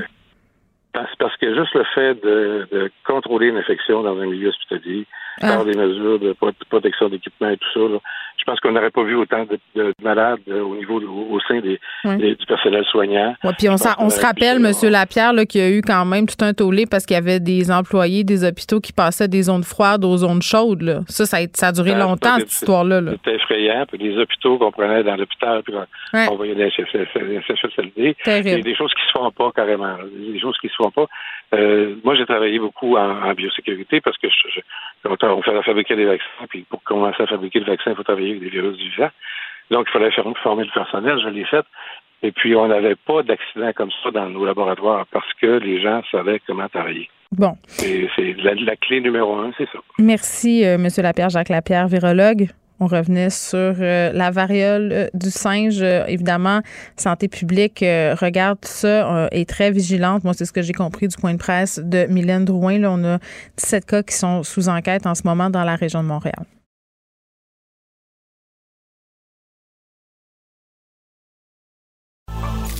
Ne vous laissez pas berner par ces prises de position saisissantes. Geneviève Peterson est aussi une grande sensible. Vous écoutez Geneviève Peterson.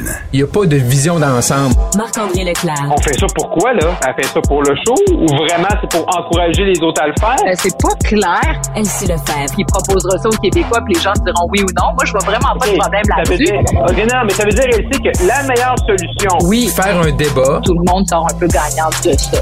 La rencontre, Lefebvre, Leclerc. Salut à vous deux. Bonjour. Allô? Marc-André, Jason Kenny qui démissionne, euh, l'idole d'Éric Duhem. oui, ben c'est un, gros coup de tonnerre euh, quand même là, du côté de l'Alberta hier soir, euh, à quelques minutes là, du premier affrontement entre les Oilers et les Flames de Calgary. Oh. donc, monsieur, juste pour s'en mettre en contexte, monsieur Kenny là, était pris là, dans un dans un tourbillon là, depuis quelque temps et faisait face là, à ce qu'on appelle là, un vote de confiance à l'interne. Et euh, bon, il y avait beaucoup de spéculations. M. Kennedy disait avant le vote, ben, tu sais, si j'ai 50 plus 1, là, qui, qui, qui, qui est le minimum là, pour pouvoir rester chef là, dans les dans la constitution de son parti euh, conservateur uni de l'Alberta, ben il a remporté son, son pari, mais avec 51,4% euh, Fait que même si M. Kenny avait dit là, ben je vais rester à 50 plus 1, ben hier, là, il a fait ce qu'il devait faire dans les circonstances euh, de démissionner comme chef. Donc, il y aura une course à l'échefferie qui va s'ouvrir du côté des conservateurs albertains, mais ça, ça, ça Jean Charest se lance. Mais non, c'est une joke.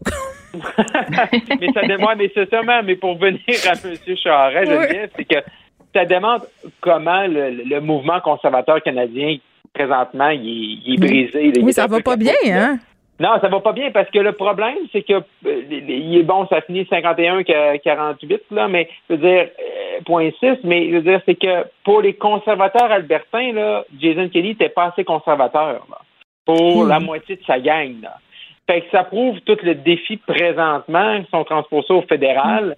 Hmm. Euh, on parlait beaucoup de l'ADN parce que monsieur, monsieur euh, Charest est assez conservateur, mais comment ce mouvement-là, ce, hmm. parti-là, ce courant de pensée-là est complètement brisé, Moi, j'ai hâte. divisé? J'ai hâte, Marc-André, qu'on nous produise un, voyons, un aimant de frigidaire avec les, les caractéristiques nécessaires pour être considéré comme un vrai de vrai conservateur. On aurait comme besoin d'un aide-mémoire parce que ça a l'air d'être très important. Qui, qui changerait, oui, c'est ça. changerait, je pense, à tous les jours. C'est ça. Ça a l'air très important puis pas clair en même temps. Oui, parce que clairement, mais tu sais, il était vraiment victime, M. Kenny, tu sais, puis on en parlait un petit peu moins ici parce que c'est sûr qu'on avait le sur, sur notre gestion de la pandémie ici au Québec, mais lui, il était vraiment pris là, entre deux feux, là, tu sais, ceux-là qui disaient que euh, qui, qui allait pas assez loin dans le grand public, puis ceux dans sa base qui disaient que euh, il allait trop loin là, dans les restrictions, puis ils n'ont pas fait de couvre-feu, puis tout ça, là, ils n'ont pas vécu nos, patentes ici. Là. Euh, ils, ils, auraient capoté leur vie. Là. Mais, euh, mais ça prouve comment il était une victime de la pandémie, parce qu'il n'était pas capable d'être sur un fil de fer, de jouer au funambule, et euh, ben là, son parti monte la porte. Là. Oui, effectivement. Elsie, est-ce que tu as des choses à dire sur le départ de M. Kenny? Mais je pense que Marc-André a vraiment bien résumé l'enjeu le futur. Puis, tu sais, moi, j'ai vécu au Parti québécois, là, justement, là, tu sais, un peu des mélodrames de ce type-là, quand Bernard Landry mm. avait eu, lui, mm. quand même 76% et avait décidé de quitter la chefferie. Euh, il l'a regretté par ailleurs par après. Mm. 76, c'était très élevé à 51. Ben je oui. comprends que là, tu es sur la fine ligne. Mais pour un parti, un chef qui quitte comme ça, parce qu'évidemment, il y a des opposants là, qui ont gagné. Là, donc aujourd'hui, ils célèbrent. Mais ils quoi? Parce que la reconstruction par la suite, ça devient difficile parce que les camps se divisent. Euh, Il y a des, puis c'est l'idéologie même, tu sais, du parti qui, qui, qui en souffre parce que bon, il y a des tendances. Puis ben un parti dans le, puis c'est ça qui est particulier par ailleurs, hein, parce que M. Kenny est quand même premier ministre. D'habitude, ça se passe ces choses-là quand tu es dans l'opposition, quand tu es dans une traversée du désert, quand tu sais pas où tu t'en vas. Là, on met dehors un premier ministre. tu sais. Donc, euh, c'est fou pareil à quel point on est loin, là, tu sais, les, que les militants sont loin dans leur, euh, je sais pas si je peux dire fabulation, mais en tout cas, bref, sont rendus loin quand tu dis, ben, je veux même plus que tu sois là pour gouverner parce que ultimement, un parti politique, ce qu'il veut, c'est gouverner. Donc, euh, c'est quand même assez Ça extraordinaire. devait ce qui aller mal à la shop euh, et M. Kenny devait avoir le sentiment très, très clair qu'il n'aurait pas les coups des franges dans le futur. Donc, ça explique sans Ah, non, doute non, sa mais c'est sûr, décision. mais à 51, à 51,4, tu peux pas rester. Puis si tu touches un excellent point, tu sais, je veux dire, Jason Kenney, là, il a remporté la dernière campagne avec 54,88% des votes, là. Tu sais, puis là, on est en train de dire non, on veut pas que tu sois là la prochaine C'est ça, campagne. il n'a pas su Et- euh, augmenter son appui. Là. Exactement, ça. OK. Sondage sur l'immigration. Elsie, les Québécois qui jugent que l'immigration non francophone est la principale menace aux Français. Je vais être super honnête, moi, ça m'a déprimé, ce sondage-là. Trouver qu'on faisait dur. Ben, ça doit ouais, peut-être, mais ça dépend comment on prend ça, tu sais, parce que puis tu sais, c'est un enjeu très important. On en parle souvent Mm. euh, de l'immigration, puis ça peut être pris sur différents angles. Donc euh, bon, c'est sûr quand on parle d'emploi, c'est une chose. En même temps, on est une petite minorité nous aussi, tu sais, dans cette mer anglophone euh, en Amérique du Nord. Donc euh, tu sais, faut euh, faut faire, faut avoir comme un équilibre dans dans, dans l'immigration. Mais moi, ce qui ressort, c'est aussi beaucoup la connaissance du français des immigrants. Donc, les Québécois, ultimement, si on s'assure que les immigrants qui arrivent au Québec ont des compétences et qu'ils parlent français, ben là, il y a une ouverture beaucoup plus grande. L'enjeu, Mm. c'est pendant des années, il y a eu tu sais, la porte ouverte, puis euh, tu sais, avec peu de contrôle, puis tu sais, on- les- le Parti libéral du Québec, euh, aujourd'hui, qui prend 70 000 immigrants, OK, sauf que pendant les 15 années où ils ont gouverné, il n'y avait pas de problème selon eux pour euh, la sauvegarde du français, ça allait bien. Euh, les allophones, les anglophones, ils parlaient un français impeccable, alors qu'on a vu il y a quelques jours que non, finalement, ils n'ont pas une maîtrise du français suffisante parce que bon, ils veulent pas faire des cours euh, en français. Tu sais, donc, euh, moi, je pense que c'est cette trame-là aussi. C'est pas juste une question d'immigration, c'est une question effectivement de protection du français. Mais oui, c'est des chiffres qui. Puis ça, c'est un sondage qui a été euh, commandé par la CAC, donc par le parti et non pas par le gouvernement. Et donc, ça vient conforter la trame narrative que François Legault veut amener. Mais là-dessus, François Legault, il est euh, dans tous les dossiers, il est pas mal au diapason des Québécois. Puis ben, on le voit là-dessus. Tu sais, 60% veulent fermer aussi le chemin Roxham. Tu sais, le chemin Ouais. Roxham, le monde, il regarde ça, ils disent, voyons donc, c'est ça, les gens arrivent en taxi, c'est pas des vrais réfugiés. Tu sais, il y a, en tout cas, Il y a des autobus là. quasiment analysés pour les amener. là. Ben, c'est ça, tu sais, ils débarquent, en tout cas, bref. Ensuite de ça, mais tu sais, un, un chiffre aussi, immigrant, euh, une, euh, un, un élément dans le sondage, j'ai trouvé intéressant, puis ça, peut-être qu'on va en entendre parler pendant la, la campagne électorale. Mm. Il y a une question qui demande si les immigrants étaient seulement euh, acceptés après avoir obtenu un diplôme dans un cégep ou une université francophone, ou après avoir travaillé deux ans dans une entreprise francophone, ce qui signifierait que, bon, euh, l'immigrant a vraiment une connaissance de la société et du français. Est-ce que vous êtes en accord d'augmenter, de maintenir? Et donc, quand on jumelle les deux, c'est 74% des Québécois qui seraient en faveur d'augmenter ou de maintenir les seuils d'immigration. Donc, euh, bref, euh, je pense pas que si la CAQ est réélue, on va avoir un grand changement de la politique migratoire. Là. Donc, Non, euh, ça, 50 c'est 000, clair. ça reste quand même un seuil Marc-André, appréciable. dire? Ben, non, effectivement. Puis, puis je- je- j'espère juste que dans la prochaine campagne, on va pas tomber non plus dans des enchères de chiffres. Là. Tu sais, je me rappelle la campagne au fédéral en 2015 sur les réfugiés. Euh, tu sais, il y avait tous des chiffres encore là. Puis, euh, tu sais, je veux dire, c'est pas une question de chiffres, c'est une question de capacité. Puis ça, je pense que M. Legault le, dit bien puis l'explique bien. Sauf que quand j'entendais M. Legault, c'était euh, cet avant-midi du côté de Jonquière, il présentait son son candidat pour la prochaine pour la prochaine élection, puis qui disait qu'au Québec, là, la pénurie de main-d'œuvre, on allait euh, on allait euh, tu sais, la combattre au Québec en augmentant la productivité. Et pas. Euh, là, je suis pas certain. Là. Ça peut pas juste être ça. Là. Je veux dire, on va pas demander aux gens de travailler 60 heures semaine pour compenser, puis les gens travailleront pas le samedi dimanche, ils travaillent déjà cinq jours semaine. Tu sais, je veux dire, c'est là, maintenant, qu'on a des défis. On a des défis démographiques. Il y a une pénurie de la main-d'œuvre. Euh, la main-d'œuvre coûte plus cher. Il y a des temps d'attente.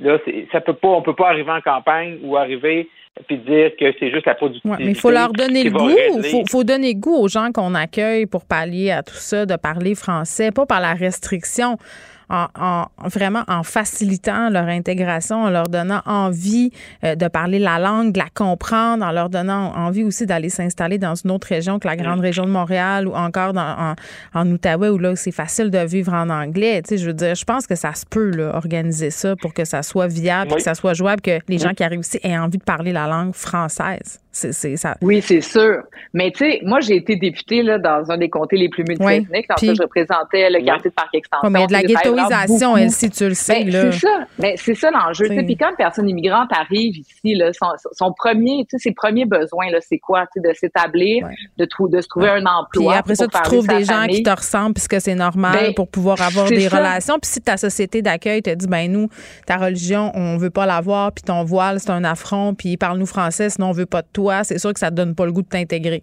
Mm. Ça, c'est Michael Exactement.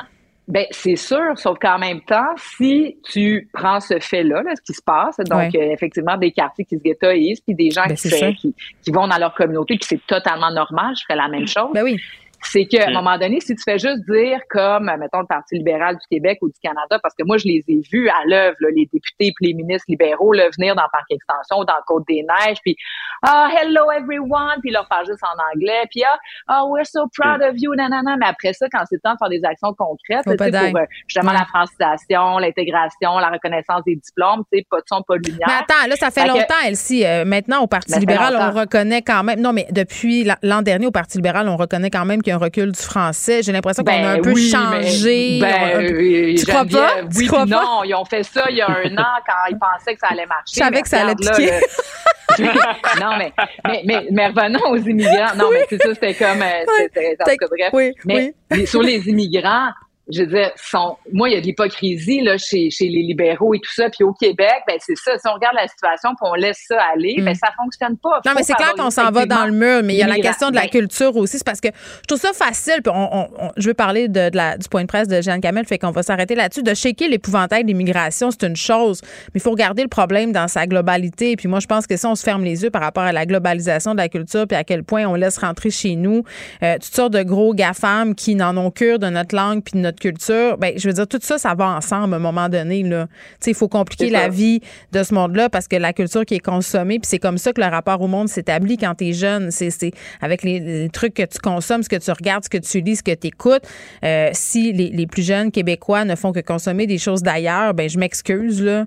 Euh, ils vont trouver que parler un français, c'est pas important tantôt. Là. Puis tantôt, c'est pas comme dans 20 ans, c'est dans 5 ans. moi, je le vois chez nous. Là. Mais tu as parfaitement raison, mais tu sais, si on reste sur comme l'immigrant qui ah arrive au Québec, la ligne de logo de dire euh, en prendre moins, en prendre soin, c'est pas mieux quand tu fais venir des personnes immigrantes, elles se retrouvent sur le chômage. Ah, le chômage à Montréal chez les immigrants était deux fois plus élevé que dans la mm. population ordinaire. Puis quand les enfants de deuxième, troisième génération ont pas encore non plus leur place dans la société. Donc, tu sais, c'est des enjeux vraiment délicats, mais effectivement, les deux extrêmes qui s'opposent, puis dire que tu es contre euh, l'augmentation, que tu es un raciste, puis de l'autre bord, de pas accepter. C'est tellement contre-productif. on n'arrivera à rien en, se traitant de raciste ou, autre colibet. Euh, Jeanne Camille, son point de presse, Marc-André, trois jours après le dévoilement du rapport, elle n'accordait pas d'entrevue non plus, Madame Camille, avant ce point de presse-là. Euh, premièrement, pourquoi trois jours? Puis qu'est-ce qu'on qu'est-ce qu'on a? Est-ce qu'on a appris quelque chose? De nouveau? Ben, c'est sûr que sur la, la, sur, le plan de match des communications stratégiques, là, c'est, un peu bizarre. Là. On voit on ça sur un rapport, puis non, elle a pas, il n'y a pas, ben, y a pas personne qui a posé la question, puis elle fera pas d'autres entrevues. Mais c'est sûr, bon, ben, tu sais que Aaron, tout le monde a failli à la tâche, que le, la santé, c'est un mammouth, l'agilité, les directives avant que ça se rentre sur le terrain. Mm. Euh, tu, m'avertiras quand on va apprendre quelque chose qu'on savait pas déjà. Non, mais, mais ouais, mais il y a quand même un point, là, je pense qu'il va revenir au gouvernement, okay. m'en va là, là c'est euh, bon, elle dit bon qu'elle n'avait pas le mandat de recommander une enquête publique. Euh, donc c'est pour ça que c'est pour ça qu'elle ne recommande pas. Tu sais, qu'elle a un véhicule là, pour le suivi, mais elle dit que c'était pas dans mon mandat, parce qu'elle s'est pas posé la question. Fait que c'est ceux qui disaient ah, victoire pour le gouvernement, pas demander d'enquête publique, mais c'est pas son mandat comme coroner. Le gros point d'interrogation pour le gouvernement, là, c'est Daniel Paré après-midi, là. Parce que Ah oui, hein. euh, oui, mais là, tu sais, on l'avait dans le rapport, mais là, en plus, tu sais, quand, quand tu as les extraits, puis Mme Kamel, je pense que c'est l'extrait qui va être retenu là, dans les bulletins de nouvelles ce soir, mais tu sais, euh, tu sais, tout ce qui s'est passé là au manoir Liverpool, là, à Saint-Romuald, sur la rive sud de Québec, Mm. M. Paré était là, euh, PDG là, du 6 de Chaudière-Appalaches, puis que pour elle, là, c'est un grand mystère que M. Paré n'était pas au courant de tout ce qui se passait euh, au manoir Liverpool. Elle dit que c'était impossible qu'il n'était pas au courant. Ouais. Le chien a mangé son devoir. Là. Oh, ouais, mais là, c'est parce que M. Paré, là, euh, M. Paré, là, il est grand Manitou là, de, de la vaccination. Ouais. là. Puis pendant la pandémie, là, on lui a donné une promotion. Là. Euh, fait là, on a Lynn McVeigh qui est partie, tu sais, euh, qui était la PDG là, du, euh, de, de l'ouest de l'île, mais M. Paré, là, je veux dire, après les propos de Mme Kamel aujourd'hui, là, moi, j'ai hâte d'entendre M. Dubé et j'ai hâte d'entendre M. Paré parce que depuis le, le rapport, je ne sais pas vous autres les filles, mais moi, je l'ai pas entendu, je l'ai pas vu. Là. C'est notre grand Manitou de la vaccination, puis il se fait taper ses doigts par la coroner. Euh, moi, c'est, je pense que c'est l'élément du point de presse, là, parce que c'est encore plus. Mais ils doivent être en cellule de crise pour trouver une réponse. Là. Jamais je croirais. Là. Ben, il n'y aura pas le choix. Ben, en tout cas, c'est, si- s'il le fait pas, euh, en tout cas, non, ça se peut pas qu'il le fasse pas. Ça va être dans les prochains jours, euh, prochainement, parce que c'est vrai que c'est ce qui ressort euh, de ce rapport-là. Merci. hein, Je vous dis à demain. À demain. Geneviève Peterson. Une animatrice pas comme les autres. Cube Radio. Anne-Marie Tape qui est avec nous. Salut Anne-Marie. Salut! Bon, Anne-Marie qui est spécialiste euh, de la radicalisation. On jase bien entendu là, des choses absolument horribles qui se sont déroulées aux États-Unis euh, la semaine dernière. euh, ce qui s'est passé à Buffalo, euh, dans une église de la Californie aussi. Euh, le tueur de Buffalo qui croyait à la théorie du grand remplacement, qui a publié un manifeste. Euh, Puis tu sais, on, on en a jasé souvent, Anne-Marie, toi et moi, pendant la Mhm. pandémie de la radicalisation, puis des gens qui seraient euh, bon amenés à poser des gestes. Euh, mais explique-nous un peu, euh, toi, les rapprochements que tu fais avec ce qui s'est passé aux États-Unis? Ben, en fait, c'est ça. Aujourd'hui, je voulais vous parler de ce sujet-là. Euh, moi, je ne suis pas une spécialiste de la radicalisation. Par contre, je sais où trouver l'information à ce niveau. Il y a Info Radical qui euh, offre des très bons indices, soutiens et tout ça. En fait, Ici, oui, bon, on peut parler de ce qui est arrivé à New York, on peut parler euh, de ce qui est arrivé en Californie aussi. Euh, bon, dans une église, quelqu'un est arrivé, il a tiré, il y avait deux armes sur lui. Euh, c'est pas sans rappeler ce qui est arrivé aussi à la mosquée de Québec ou le décès de l'adjudant Patrice Vincent Saint-Jean-sur-Richelieu en 2014. En fait, euh, directement sur le site du Centre de la prévention de la radicalisation menant à la violence. Euh, on nous parle de quatre types de radicalisation, puis j'avais envie de vous en parler un peu, puis vous allez voir, on peut faire des, des rapprochements ou des liens avec des situations qu'on a pu voir dans l'actualité ou vivre personnellement, tout dépendant euh, de ce qui s'est passé dans nos vies dans les dernières années. Donc, euh, premièrement, il y a l'extrémisme de droite qu'on connaît, qu'on voit, euh, on relie ça à des, mo- à des motifs qui sont, bon, euh, racistes, ultranationalistes. Quand les gens sentent le besoin de défendre violemment, finalement, une nationalité ou, tu sais, il n'y a, rien là de défendre sa nationalité, sa nation et tout ça, mais c'est quand il y a le volet de violence qui embarque qu'on parle d'extrémisme. Donc, voilà. Ensuite, ça peut être aussi euh, des extrémismes politico-religieux. On en a vu également, bon, cette forme-là, ça le dit un peu dans le titre, c'est ce qu'on veut défendre, encore une fois par une action violente. Euh, il essaie de défendre une identité religieuse ou une culture religieuse qui se sentirait rabaissée ou attaquée au niveau de ses valeurs, mais aussi au niveau de leurs droits. Euh, troisièmement, il y a l'extrémisme de gauche. On en entend moins parler, euh, mais tout ce qui est dans les pôles extrêmes est aussi dangereux. C'est une forme de radicalisation qui se trouve surtout auprès des gens qui sont contre les inégalités sociales. Euh, là, on parle donc du, du sexisme, la misogynie, le capitalisme. C'est très bien d'être contre ça, mais encore une fois, c'est l'aspect de la violence pour défendre. C'est toujours ça dans, dans tous les types de radicalisation, c'est-à-dire quand on peut considérer que quelqu'un fait partie d'un mouvement radical ou c'est radicalisé, c'est quand il y a des idées de violence ou une planification ou un geste de violence qui est commis au nom de ces idéaux-là? Est-ce que c'est ça? Ben, de ce que j'en ai compris et lu euh, un peu partout, en effet, c'est lorsqu'il y a violence. Et je trouve ça intéressant que tu parles justement de planification.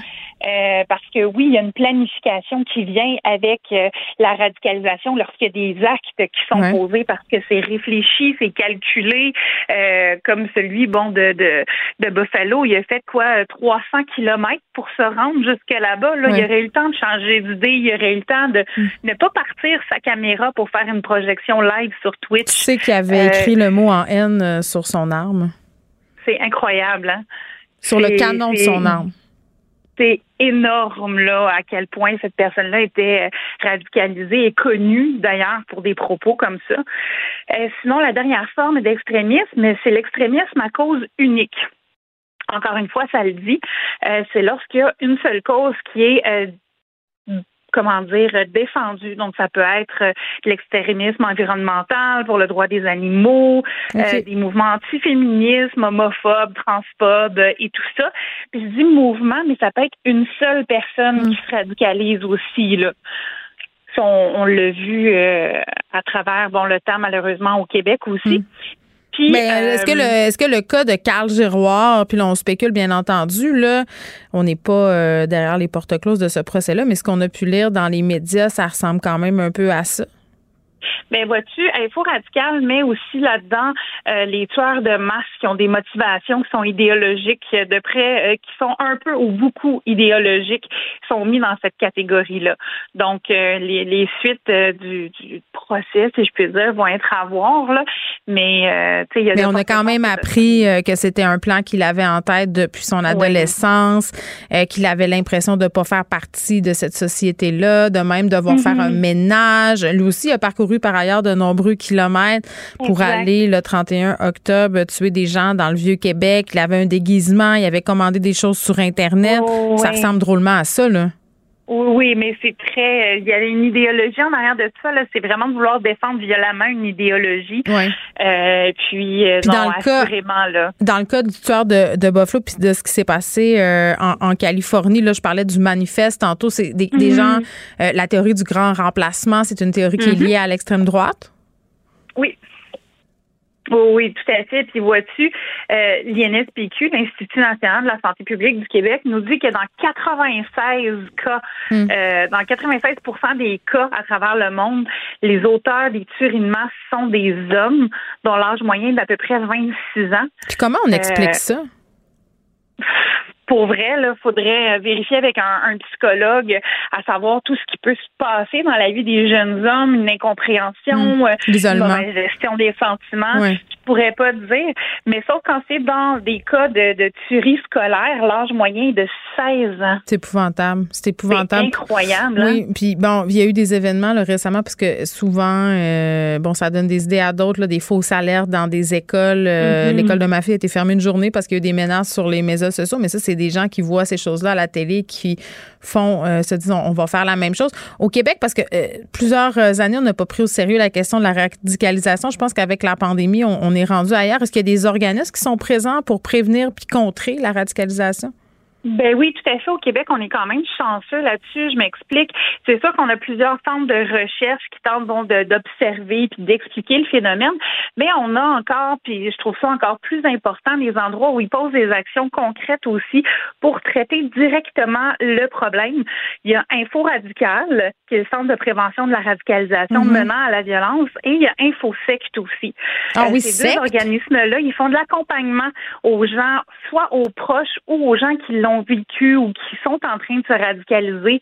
Euh, Info Radical via Internet, on peut parler avec eux, on peut les appeler. Il y a des groupes, euh, des rencontres de groupes ou individuels qui se font.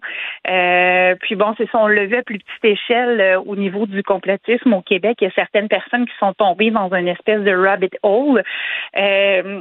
Oui, les familles ne savaient plus quoi faire. Là. Moi, j'en ai eu beaucoup à l'émission là, de personnes qui disaient ben moi, mon frère, ma soeur et tout ça, c'est rendu impossible d'y parler. C'est comme si elle avait subi un lavage de cerveau. Ben voilà, il y a une page sur Facebook qui s'appelle euh, Conseil qui, eux, avaient vu ce problème. Ça s'appelle comment? Conseide. Ah, C-O-N-S apostrophe A-I-D-E. Et eux, ce qu'ils faisaient sans poser de gestes pour aider les gens, ils référaient à des endroits gratuits pour du soutien psychologique gratuit selon la région administrative et entre autres souvent à InfoSect et Info Radical puisque eux ont la main-d'œuvre, ont Mm. l'expertise pour pouvoir aider aussi. Ouais, Donc, euh, parce que ça, c'est pas évident, Anne-Marie, là, pour les familles euh, qui se sentent dépassées par ces événements-là, ces propos-là, de savoir quoi dire, Exact. pas faire. Donc, se faire euh, accompagner là-dedans, c'est une bonne idée. Anne-Marie Tape, merci. Geneviève Peterson. Rebelle dans l'âme, elle dénonce l'injustice et revendique le changement. Cube Radio. Cube Radio. En direct à LCN. 14h30, c'est le moment d'aller retrouver notre collègue dans nos studios de Cube Radio, Geneviève Peterson. Salut Geneviève. Salut Julie. C'est sorti hier en après-midi en alerte, la variole du singe. Au début de la semaine, il n'y a à peu près aucun médecin au Québec qui connaissait cette maladie-là. Et là, on a l'impression que ça se répand à vitesse grand V. Comment tu as réagi quand tu as vu ça? Ben, aucun médecin et aucun citoyen, c'est ce que j'ai envie de te dire. Oui. Euh, tu sais, on, on est tous accros à nos téléphones, encore plus euh, quand on fait notre métier.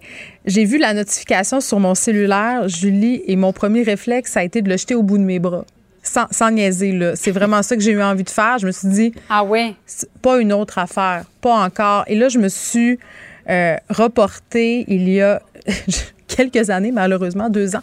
Tu sais, au début de la COVID-19, quand j'animais ici, puis je voyais sur les télés en studio qu'il y avait un virus en Chine et tout ça. Puis là, on se disait, Oh, tu sais, on, on banalisait un peu, on se disait ça va être un peu comme le, le SRAS, euh, une grosse affaire, puis finalement ça sera pas grand-chose, puis tu vois où ça nous a mené. Donc hier j'avais un peu ce sentiment-là. Bien entendu, c'est pas du tout ça qui est en train de se passer euh, si on se fie à ce qu'on sait maintenant.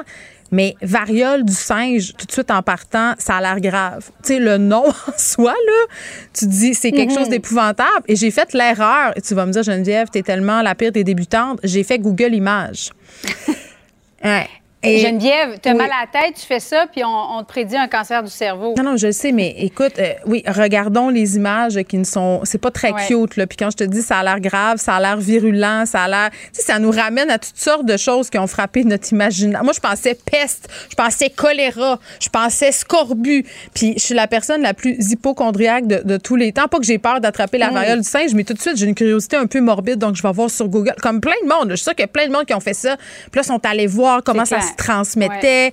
Euh, et les articles, donc, euh, bon, c'est sûr que c'est inquiétant qu'est-ce qui est en train de se passer, surtout que les, symptômes, quand même, ce sont des symptômes assez communs, là, fièvre, maux de tête, douleurs musculaires, euh, les ganglions, sais, on dirait une bonne vieille grippe ou encore la COVID-19. Donc, je peux comprendre qu'il y a des gens qui se disent en ce moment, oh mon Dieu, je vais être à l'affût euh, des symptômes, surtout que ce qu'on apprenait tantôt euh, avec euh, Mylène Drouin, la directrice de la santé publique de la région de Montréal, c'est qu'il y a quand Mhm. même des cas sous investigation. Là, je pense qu'on est rendu quelque chose comme à 17.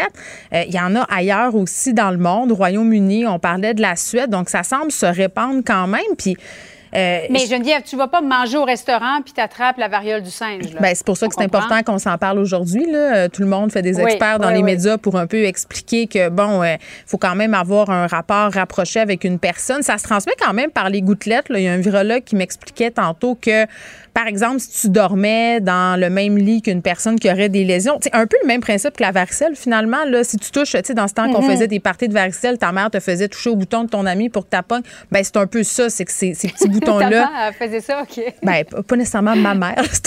C'est un, un Oui, exemple. oui. Mais, Les je me rappelle. mères. Oui, oui, tu sais, on faisait des parties de varicelle, puis c'était très virulent, la varicelle. C'est ça que je veux dire comme exemple. C'est que si tu touchais au bouton, c'est sûr Ouais. que tu allais l'attraper, puis même toi, tu pouvais t'en donner euh, si tu touchais. Donc, c'est sûr que non, là, c'est pas transmissible, par exemple, par arrêt au sol comme la COVID, mais quand même, euh, c'est transmissible. Puis moi, il y a un truc qui m'a dérangé euh, depuis le début de la couverture de cette histoire-là, c'est qu'hier, quand on a commencé à avoir les, les premières notifications, les premiers tweets, même des journalistes, on disait, bon, euh, la variole du singe qui toucherait en ce moment la communauté homosexuelle. Puis là, je me suis dit, hey, tu sais, Mhm. c'est quand même, c'est délicat comme de dire ça. C'est un sujet, on se rappelle Ouais. tous de la couverture qui a été faite par rapport au sida. Là, on appelait ça la maladie des gays. C'est épouvantable. On sait, on sait maintenant que c'est pas du tout ça. Puis on, on, on a su quand même euh, pas longtemps après, mais ça a fait du dommage à cette communauté-là. Ça Ouais. l'a entretenu la stigmatisation.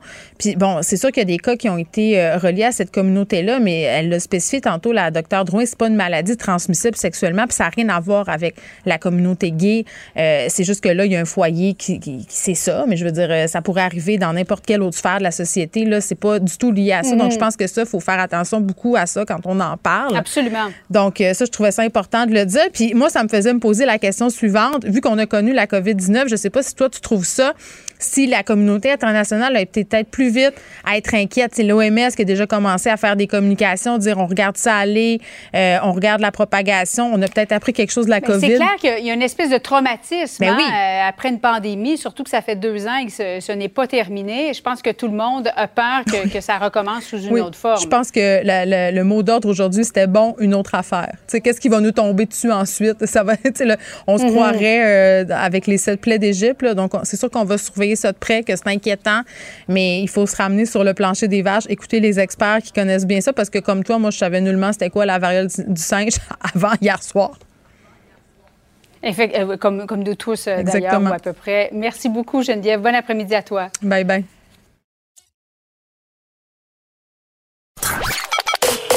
Joignez-vous à la discussion. Appelez ou textez le 187 Cube Radio. 1877 827 2346. Hello. Gabriel Caron est là. Salut, Gab. Salut. Une autre femme fâchée contre son mari?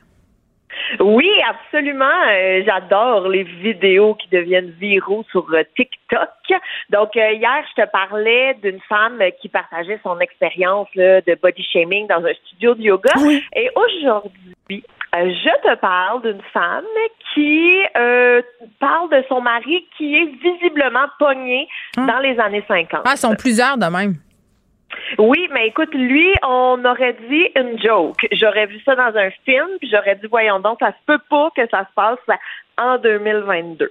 Donc, euh, je te fais une petite mise en contexte. Donc, la jeune femme s'appelle Georgina et elle raconte sur TikTok que son chum, qui est aussi accessoirement le père de ses trois enfants, la laisse souvent à la maison, toute seule, avec les enfants. En fait, euh, plus précisément, chaque fois qu'il y a un match de football qu'il a le goût de regarder. Ah, il n'y a pas de TV chez eux? Et ça a l'air que non. Et euh, je sais pas si tu connais un petit peu le football américain, là, mais Un il y en peu. a des matchs. Oui, il y en- y si en tu veux, il y en a un tous les soirs. Exact. Tous les soirs, tous les après-midi, toutes les fins de semaine. Ouais. Donc, on peut, euh, on peut se douter qu'il peut-être il sort beaucoup de la maison. Et qu'il fait quand il part, euh, c'est qu'il lui texte tout simplement Hey, je reviens bientôt. Inquiète-toi pas, babe, euh, ça sera pas long. Hey, j'arrive à la maison dans quelques minutes. Pour finalement arriver super tard en soirée. ou. Moi, je dans la changerais, nuit. je changerais les poignées de porte. Ah, tu changerais les serrures. Ben oui. Ben Ben, oui. j'avoue que moi, peut-être qu'il reviendra à la maison avec un, un petit sac de linge sur le balcon aussi. Ben, je veux dire, euh, c'est quand même. Mais, mais en tout cas, j'ai des veuves du football ou d'autres sports, j'en connais plusieurs. Poursuis, poursuis. Mais c'est ça, mais là, et elle, elle dit là, textuellement dans sa vidéo que pour une raison quelconque, il pense que même si on a trois enfants ensemble, c'est pas grave de juste lancer la phrase magique il y a du football, je sors, babe, je reviens bientôt pour ne simplement jamais revenir ou bon revenir aux petites heures du matin. Donc elle en parle avec lui parce que quand même Georgina elle aime la communication dans le couple et tout. Donc euh, un matin parce que ça arrivait à plusieurs reprises, un matin elle est pas super de bonne humeur, monsieur est rentré tard et qu'est-ce qu'il dit lui pour euh, rentrer dans ses bonnes grâces Geneviève? Non, je sais pas. il dit babe prends ma carte de crédit là puis va au supermarché faire l'épicerie toute seule. hein. OK, même pas t'acheter des vêtements puis tout pour toi-même, là. Aller faire l'épicerie Mm. pour toute la famille. Oui, oui, et de rajouter, prends du temps pour toi. Ah ben oui, mais ça c'est bien connu. Nous autres, les mères, on adore aller passer des heures à l'épicerie. Mais ça, c'est vrai quand même. Quand j'avais des jeunes enfants, je me sauvais à l'épicerie à la pharmacie pour avoir un peu de temps à moi tout seul. Mais on s'entend que, tu sais, ça devrait pas être ça, là. C'est pas un mode de vie. Ben non, mais en même temps, ça, je te le comprends. Là. On a toutes déjà fait ça, lire toutes les bouteilles de shampoing juste pour Ah être oui. sorti un petit peu de la maison. Les céréales, moi. Ah oui, c'est ça Ouais. ta passion. Je cherchais vraiment les plus nutritives. Ça pouvait être très long. Oh. Tra- J'étais à veille d'appeler euh, Isabelle Huot. Je faisais un tableau comparatif des glucides. Euh, oui, ça pouvait prendre bien du temps. Mais c'est ça. Mais tu sais, moi, ce qui me fâche là-dedans, c'est qu'il offre sa carte de crédit. Moi, je m'attendais à, tu sais, justement, là, book-toi une fin de semaine au spa, va en profiter. Je suis désolée pour mon comportement. Non, non, va faire l'épicerie et faire l'épicerie pour toute la famille. Ça compte comme du temps de qualité avec toi-même. moi, je pense. Je pense que j'aurais vraiment. euh, j'aurais tampé mon foin d'en face, je pense. Très honnêtement. Hey, moi, j'aurais sorti des papiers de divorce du tiroir de la cuisine. Je pense que. Il euh, aurait été prêt. Oui, c'est ça. Tout était prêt. J'attendais juste le moment idéal. Et cette phrase est clairement un red flag. Bref, on s'entend que Georgina n'est pas contente de cette réponse. Elle est même complètement outrée de penser, bon, que faire l'épicerie, c'est prendre du temps pour soi. On dirait que j'en reviens pas. À bout de s'entendre, Mais as-tu divorcé, là? Parce que là, au bout de toutes ces hosties de vidéos-là, TikTok, là, que tout le monde partage, là, si elle restait avec, elle est un peu conne, Georgina, là. Ben, en fait, c'est- tout récemment que ça s'est passé. Donc, je sais pas où en est leur relation en ce moment. Ben, ça va sûrement mal si ça fait le tour de la planète puis qu'elle a donné paix. Je veux dire, on est rendu qu'on en parle à la radio au Québec. Je sais pas. Il est peut-être pas sur TikTok, son chum. Fait qu'il sait peut-être pas qu'il est devenu viral. là. OK, OK. Mais le retour du balancier, en fait, c'est que Georgina a accepté l'offre. Donc, elle a pris sa carte de crédit. Excuse-moi. Oui. Attends, attends, attends. Elle est allée à l'épicerie s'acheter un costume de bain. Parce que tu sais que maintenant, dans les supermarchés, Ah, Ouais, c'est super. tu peux, tu peux tout Ah, faire. tu peux acheter un elle- barbecue, une TV, des livres, euh, pas de problème. Dans un set de patio, il y a tout. là. Hey, Il y a des Donc, jouets euh, sexuels à l'épicerie proche de chez nous, puis je te niaise pas. Oui. Ben non. Je te jure. Il y a Ben tout. Tu peux tout faire. Ben écoute, tu peux tout faire. Un arrêt. Tu peux faire sont- tout à la même place. Tous tes besoins sont comblés. sont prêts pour les familles. Exactement. Mais, euh, donc, elle prend la carte de crédit, elle va à l'épicerie, elle s'achète un costume de bain et qu'est-ce qu'elle fait après? Elle s'en va au spa. Elle part au spa avec fait. la carte de crédit de son conjoint. Absolument. Et là, évidemment, Monsieur Latex, t'es où? Tu t'en viens-tu? Voyons donc. Et Bientôt? qu'est-ce qu'elle y répond? Bientôt? Mhm. Oui, elle a répondu Je m'en viens bientôt, chérie. Et elle a arrêté de répondre. À J'aurais dit euh, babe. Babe. Ah oui. M'en viens On bientôt, my babe. way, babe. Ah, je l'haïs, oui, je donc elle l'haïs, a ce complètement- Eh bien, écoute, puis lui, là, il a aucune idée. Lui, il pense que ça fait genre 7 heures qu'elle est à l'épicerie. Puis il se dit, ben écoute, elle, fait, elle prend vraiment du temps pour elle. En tout cas, bref.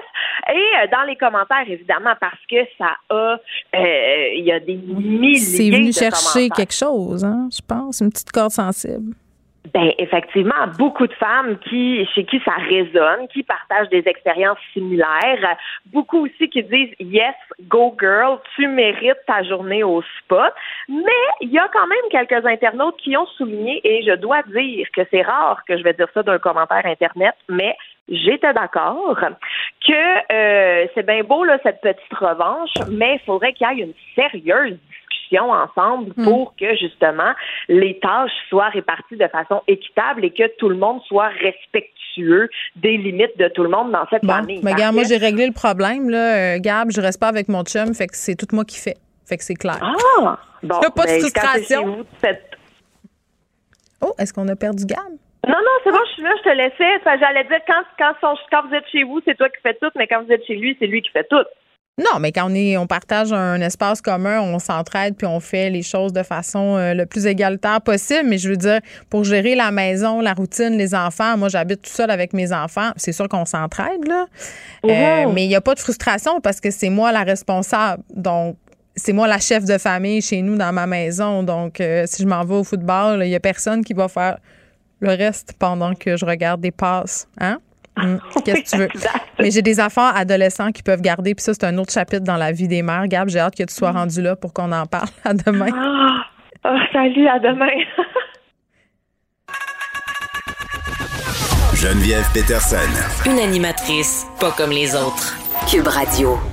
On va parler très, très bientôt euh, de ce nouveau rapport de l'ONU sur la crise climatique qui souligne que les indicateurs des changements climatiques sont en hausse. Ça, ça se passe quelques jours après la publication d'un portrait inquiétant de projets d'exploitation d'hydrocarbures ultra polluants appelés des bombes de carbone. Euh, Et on sait quand on utilise des expressions comme ça qui frappent l'imaginaire, je n'ai souvent avec les sites météo là, qui disent météo compliqué, à venir euh, une tempête météorologique. Mais n'empêche que c'est vraiment une vraie expression, bombe de carbone, puis on va apprendre euh, dans quelques secondes. Qu'est-ce qu'on veut dire par là? On est avec Eddie Pérez, qui est directeur de la diplomatie climatique internationale au réseau Action Climat Canada et accessoirement chargé de cours à l'UDM. Monsieur Pérez, bonjour. Bonjour. Bon, je dis accessoirement, mais vous comprenez que je vous taquine. OK. Euh, bombe climatique, euh, est-ce qu'on peut s'expliquer tout de suite ce à quoi on fait référence euh, quand on parle de ça? Parce que ça a l'air d'une grosse expression là, quand on parle de bombe de carbone pour nous faire peur. Là, juste expliquer c'est quoi peut-être ces bombes de carbone. Que ça veut dire, en fait, en soi, c'est que l'industrie fossile actuellement, Hmm. euh, elle planifie le- l'expansion, la création de nouveaux projets, l'approbation de nouveaux projets qui vont exploser euh, le budget carbone. Ça veut dire la quantité de Mm. CO2 qu'on peut émettre pour limiter la hausse de température à 1,5 un- à 1,5 degrés Celsius ou Ouais. même 2 degrés. C'est ça, c'est ça que le, le mot euh, bombe veut dire dans ce contexte. OK, bon, maintenant qu'on a déterminé ça, là, on est devant cet autre rapport qui fait état de la situation critique. Un autre, là, on dirait qu'on est dans le jour de la marmotte, pour vrai, M. Pérez, avoir tous ces rapports qui se suivent et qui malheureusement se ressemblent. Ouais, je pense que, en fait, euh, ce sont des rapports différents. Il y en aura d'autres. Hein. Là, il y aura un autre rapport du GIEC qui va nous expliquer aussi, en fait, euh, euh, l'état de la situation par rapport à, aux, aux dernières recherches scientifiques. Il y en a le, le, le quatrième, en fait, le rapport des synthèses qui, qui sort, en fait, cet été. Mais je pense qu'il faut, faut voir la, la, le, le- ce qu'on dit en anglais, là, le big picture de tout ça. Puis c'est que lorsqu'on parle des transitions écologiques là, ou des transitions environnementales, il faut tenir en considération aussi le lien euh, avec tous les autres systèmes de notre vie. Et donc, c'est ça que ces rapports-là sont en train de nous expliquer, c'est que on fait face à, en ce moment, à, à un choc énergétique avec des prix euh, de, de- de- du pétrole qui sont extrêmement élevés. Ah on oui. fait face aussi à des problèmes de sécurité alimentaire. On fait face aussi à des, à des conflits géopolitiques, le tout en même temps qu'on vit euh, euh, une crise climatique qui a des impacts considérables. Donc, dans ce contexte-là, euh, par-dessus tout ça, ben, les, les, euh, les, les, les- les particules par million, euh, les tonnes de CO2 euh, sont, sont à un, à un seuil aujourd'hui historique. Et euh, ces rapports-là, en fait, font, font état surtout d'un alignement des crises et donc demandent aussi qu'on puisse avoir des réponses à la hauteur de la crise. C'est ça qu'il faut voir, en Ouais. fait, entre ces rapports-là qui sortent l'un après l'autre. Oui, puis on disait euh, ce matin, je pouvais lire qu'on avait enregistré les 11 années les plus chaudes. euh, mais tu sais, je trouve ça intéressant que vous me parliez des différents indicateurs là, qui nous permettent un peu de mesurer cette crise-là, euh, euh, la hausse des prix de l'essence, les prix des denrées, les conflits euh, géopolitiques. Puis tu sais, euh, avant que ça soit politique, l'environnement, euh, il n'y a aucun parti qui s'est attaqué à ça de façon tellement sérieuse des partis au pouvoir. Je parle parce que ça devenait pas un enjeu politique. Là, je pense peut-être avec les jeunes générations, puis ce qu'on est en train de traverser, ça, ça va le devenir. Là, mais c'est la question justement des impacts parce que c'est dur de sensibiliser la population avec des grands indicateurs qui veulent un peu parfois rien dire dans nos vies à nous euh, directement. Là, tout le monde est super égoïste. Mais là, euh, flamber des prix de l'essence, euh, la bouffe, ça n'a plus de bon sens. Euh, on les voit, les changements climatiques. Pour vrai, il y a une canicule la semaine passée au mois de mai. Il y a de la sécheresse. Est-ce que vous pensez que ça, là, à ce moment-ci, ça, ça va aider les gens à vouloir des changements, à demander des changements? Oui, absolument, parce que les impacts de changement climatique, euh, ça nous rappelle euh, euh, le, le, le point le plus important en fait, que Ouais. notre, no- notre façon de vivre ces changements, il est lié à notre identité, à notre territoire, notre identité à la communauté où on appartient. Les changements climatiques, ces impacts-là sont très localisés.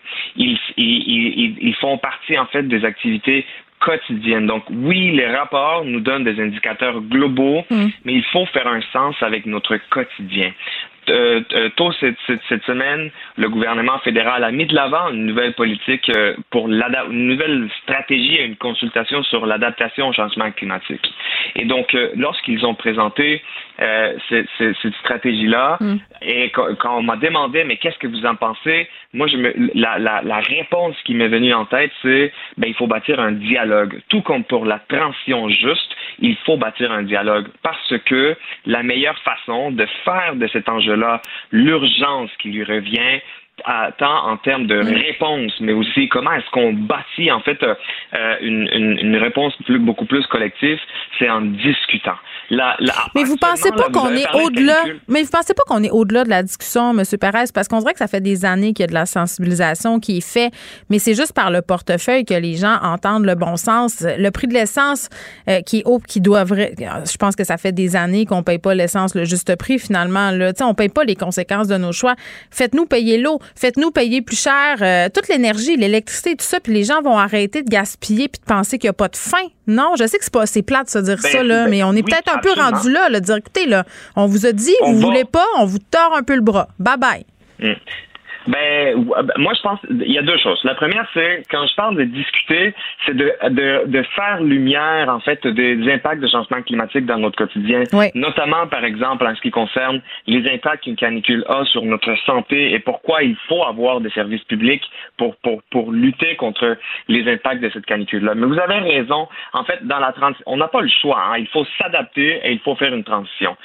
Soit que cette transition-là, elle va être menée par des mesures très rigides comme celle dont vous en parlez, soit on, prend le, choix de l'équité et de la justice climatique. Et dans ce cas-là, le, problème qu'on voit actuellement, c'est une incohérence quand même assez grande. Au moment où on vit les pires euh, euh, euh, catastrophes climatiques enregistrées jusqu'à maintenant, les pétrolières sont en train de gagner des milliards de dollars en surplus. Non, mais pas juste les pétrolières. Lâchons-les, les pétrolières, un peu. Là. Euh, parlons de nous. Je sais là. Pas si on peut. Ben non, mais, lâchons-les pas, globalement. C'est pas ça que je veux dire. Mais pendant qu'on vit les pires catastrophes climatiques, là, M. Perret, je veux dire, moi, je suis chez nous avec mon air climatisé puis ma piscine, là, je m'entorche un peu. Comprenez-vous?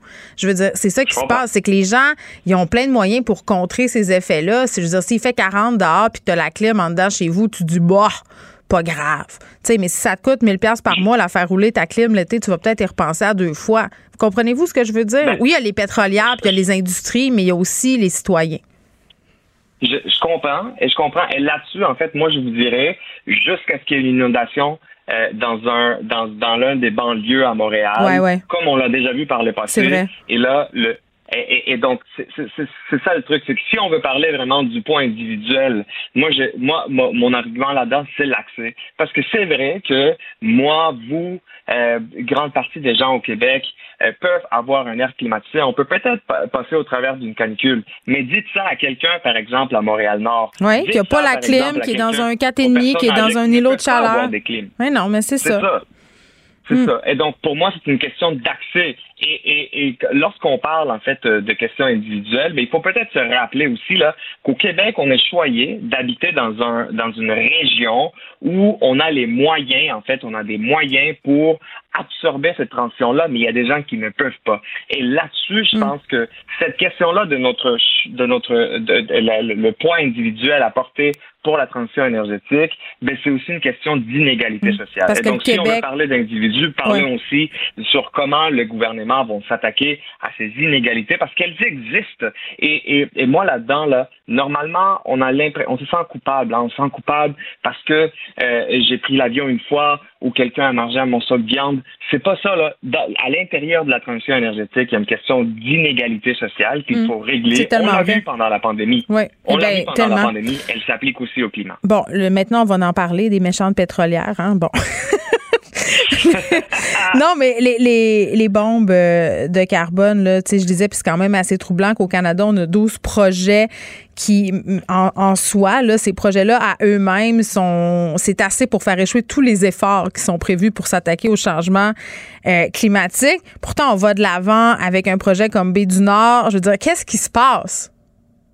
C'est irresponsable et c'est l'état actuel de la politique au Canada, surtout au Canada, parce que le Canada, per capita, est, surreprésenté dans ce genre de, de, de, de, bombes carbone. Et donc, euh, c'est irresponsable. Ça démontre en fait que le, le souci des politiciens actuellement est toujours, toujours, toujours, toujours sur des questions économiques et ne mettent pas en considération les questions climatiques. Au Canada, Puis on s'entend-tu, je m'excuse de vous interrompre, M. Pérez, mais on s'entend-tu que faire des mauvais choix pour le climat, pour l'environnement, à la fin de la journée, là, bon an, mal an, les impacts économiques seront incroyables, incroyablement négatifs? Oui, absolument. Puis à- à- on les évalue mal. Hein. Euh, que ce soit, je ne sais pas si vous avez suivi, mais pour le projet Trans Mountain, aujourd'hui, le gouvernement fédéral a dû approuver, encore une fois, une ligne de crédit de 10 milliards de dollars parce que les coûts, en fait, qui ont été euh, euh, mis de l'avant euh, par la compagnie Mm. ont été sous-évalués Mais c'est ça qui est choquant. C'est comme ça que ça va se On facilite la vie à des industries qui détruisent les écosystèmes. Oui, parce que ça génère des emplois, mais c'est tellement une courte vue. Ben, pas beaucoup d'emplois non plus. Hein. Euh, c'est déjà prouvé aussi. Euh, je ne sais pas si vous avez vu euh, euh, le, le- euh, récemment là à quel point euh, pour la question de baie du Nord, euh, les rapports disaient que il y avait l'évaluation avait été botchée. Euh, les- les- euh, on avait déjà prouvé aussi que oui, ok, il y avait vraiment un, un argument sur la transition pour la province, mais euh, la décision elle a été rushée. Et donc, euh, il y avait il y avait des choses en fait qui sortaient du jour au lendemain. Aujourd'hui, le Canada devra payer à peu près 200 millions par année à l'agence de l'ONU parce que ça se situe en fait dans un territoire international, même si c'est également dans un territoire canadien, dans un océan euh, p- proche du Canada. Et donc, de ce point de vue-là, euh, c'est ça le problème, c'est qu'on donne de l'argent à des pétrolières, mais parfois, euh, on, ne, on ne se soucie pas en fait des conséquences, que ce soit politiques, géopolitiques et aussi climatiques. Et donc, euh, actuellement, on a vu que pendant la pandémie et alors, en ce moment-là, avec la guerre en Ukraine, dans les deux cas, ce sont les compagnies pétrolières qui, elles, utilisent, en fait, euh, ces crises-là pour faire valoir leur projet d'expansion. Bon. Ça, ça veut juste dire Ouais. que chaque fois que vous entendez une pétrolière parler de climat, ben vous peut-être vous devrez peut-être douter en fait de leurs intentions. Ben oui, parce que celui qui paye, c'est lui qui parle. Donc ça, c'est une bonne vieille règle en com. Là. Mais M. Perez, dites-moi, là, on parle de tout ça. Il faut que les gouvernements euh, mettent leur culotte et agissent. Est-ce que les libéraux, c'est le gouvernement pour faire ça? Parce que si c'est pas eux, ce sera possiblement les conservateurs, euh, le NPD. Je veux dire, qui serait, qui serait le meilleur gouvernement de façon réaliste là, pour avoir euh, des actions climatiques qui font du sens? Ben écoutez, y a, euh, en ce moment là, euh, dans le rapport du GIEC, puis on en a déjà parlé, mais le rapport du GIEC a dit quelque chose de clair. L'inaction actuellement des gouvernements là, elle, elle nous mène vers des désastres climatiques en vue. Mais aujourd'hui, il y a de plus en plus de contestations. Si le gouvernement n'est pas capable de le faire, ce sera les cours. Si c'est pas euh, le système légal, ça va être la rue. Si c'est pas le gouvernement provincial, ça va être les villes. C'est ça la réponse actuellement. Et on peut pas juste se fixer sur Hmm. les actions inadéquates de- Mais- de- de- du gouvernement fédéral. Ouais. En, ce moment, ce sont les villes qui demandent en fait que. Ben c'est ça, Monsieur Pérez. Laissons-nous sur ces paroles euh, de notre collaborateur Marc-André Leclerc qui a dit ici même à cette émission que la principale opposition au gouvernement de la CAQ au Québec en ce qui concerne bien des dossiers sur tout l'environnement, ce sont les maires des villes. Je pense que Voilà. eux peuvent faire une différence. Merci beaucoup. Ça fait plaisir. Merci à vous. Prochaine. Pérez, qui est directeur de la diplomatie climatique internationale au réseau Action Climat Canada, enseignant aussi à l'UDM. On se parlait de ce nouveau rapport de l'ONU sur la crise climatique. Geneviève Peterson. Une animatrice pas comme les autres. Cube Radio. Léa Strisky. Mais je veux que tu le saches que ça a un effet. Mathieu Cyr. Ouais, mais ça, c'est vos traditions, ça.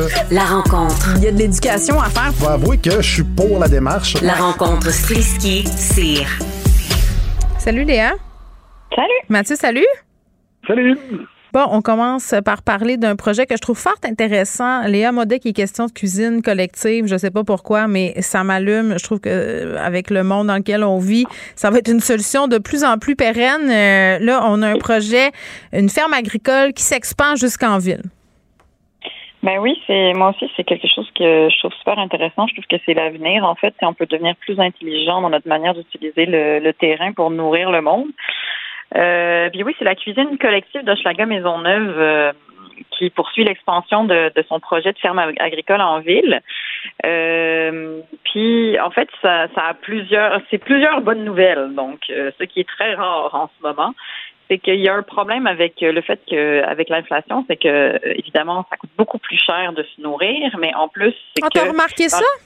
Oui, j'ai remarqué ça avec mes trois enfants que Mm. c'est super cher. Qui mangent comme des euh, broyeurs à déchets?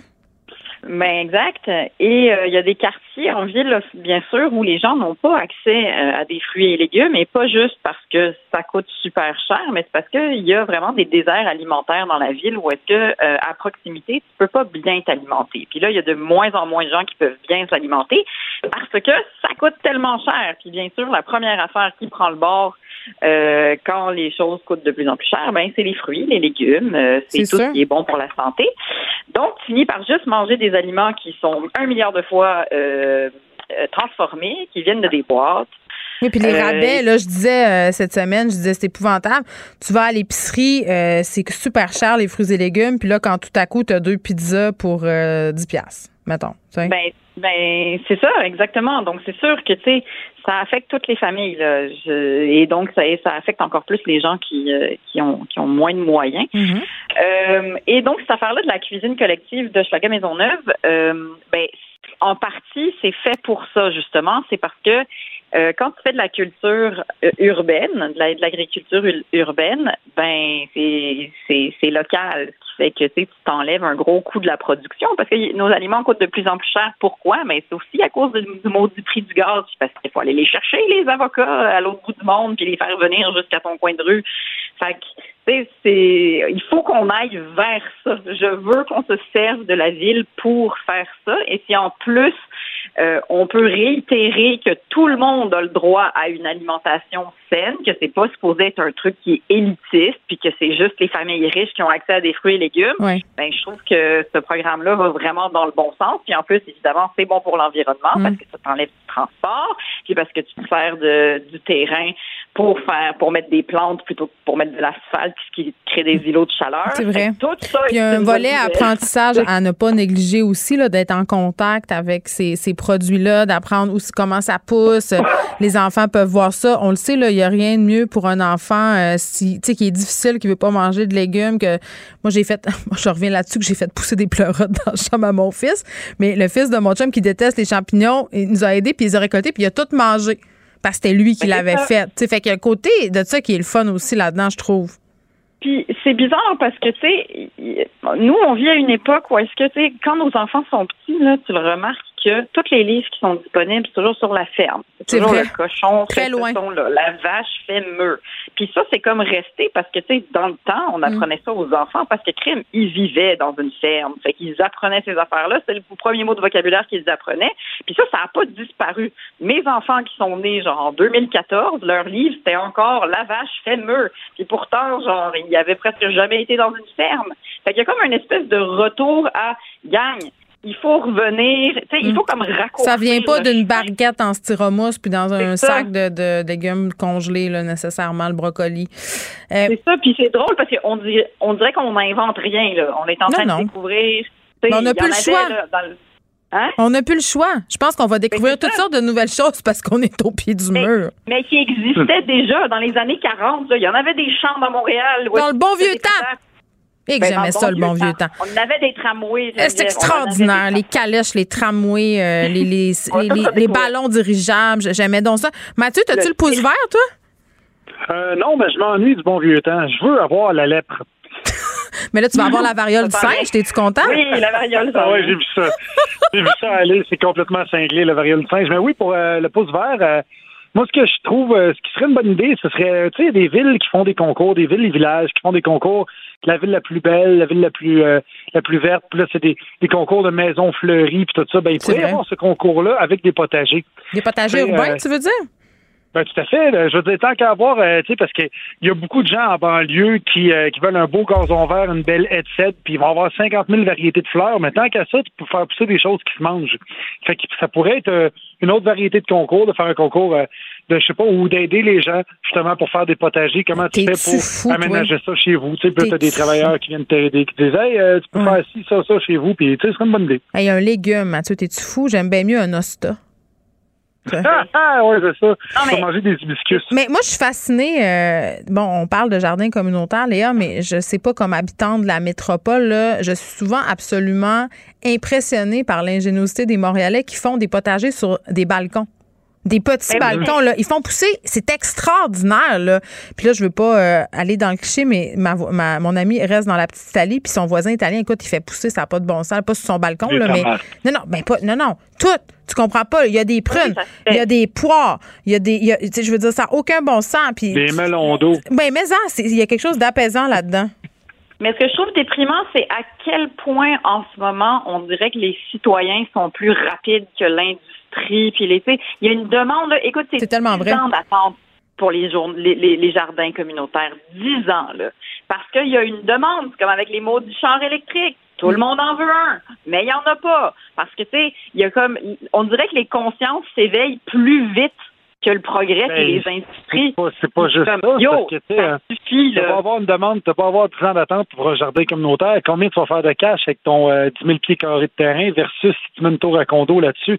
Fait que, tu sais, il y a ça aussi qui rentre en ligne de compte. Fait que tu peux aussi bien mettre des jardins communautaires sur le top des condos et utiliser les toits des immeubles parce que Mais sinon. ça, c'est une bonne euh, idée. pas Ben, de pas une même idée, on avoir les a, les- C'est ça qui est déprimant aussi, là. Je sais pas vous, mais vous devez voir passer ça sur vos fils Facebook. Aussi, il y a toujours quelqu'un qui a la nouvelle patente. Ou est-ce que c'est comme, mon Dieu, c'est donc bien une bonne idée de faire des Oui. de fermes Oui. verticales dans des cylindres Oui. avec de l'eau. Puis là, c'est comme, mais sont là les solutions. Pourquoi? C'est tellement lent? Pourquoi? C'est lent? Mais parce que ça va plus vite à aller chez Provigo. C'est c'est- c'est ça l'affaire. Voilà.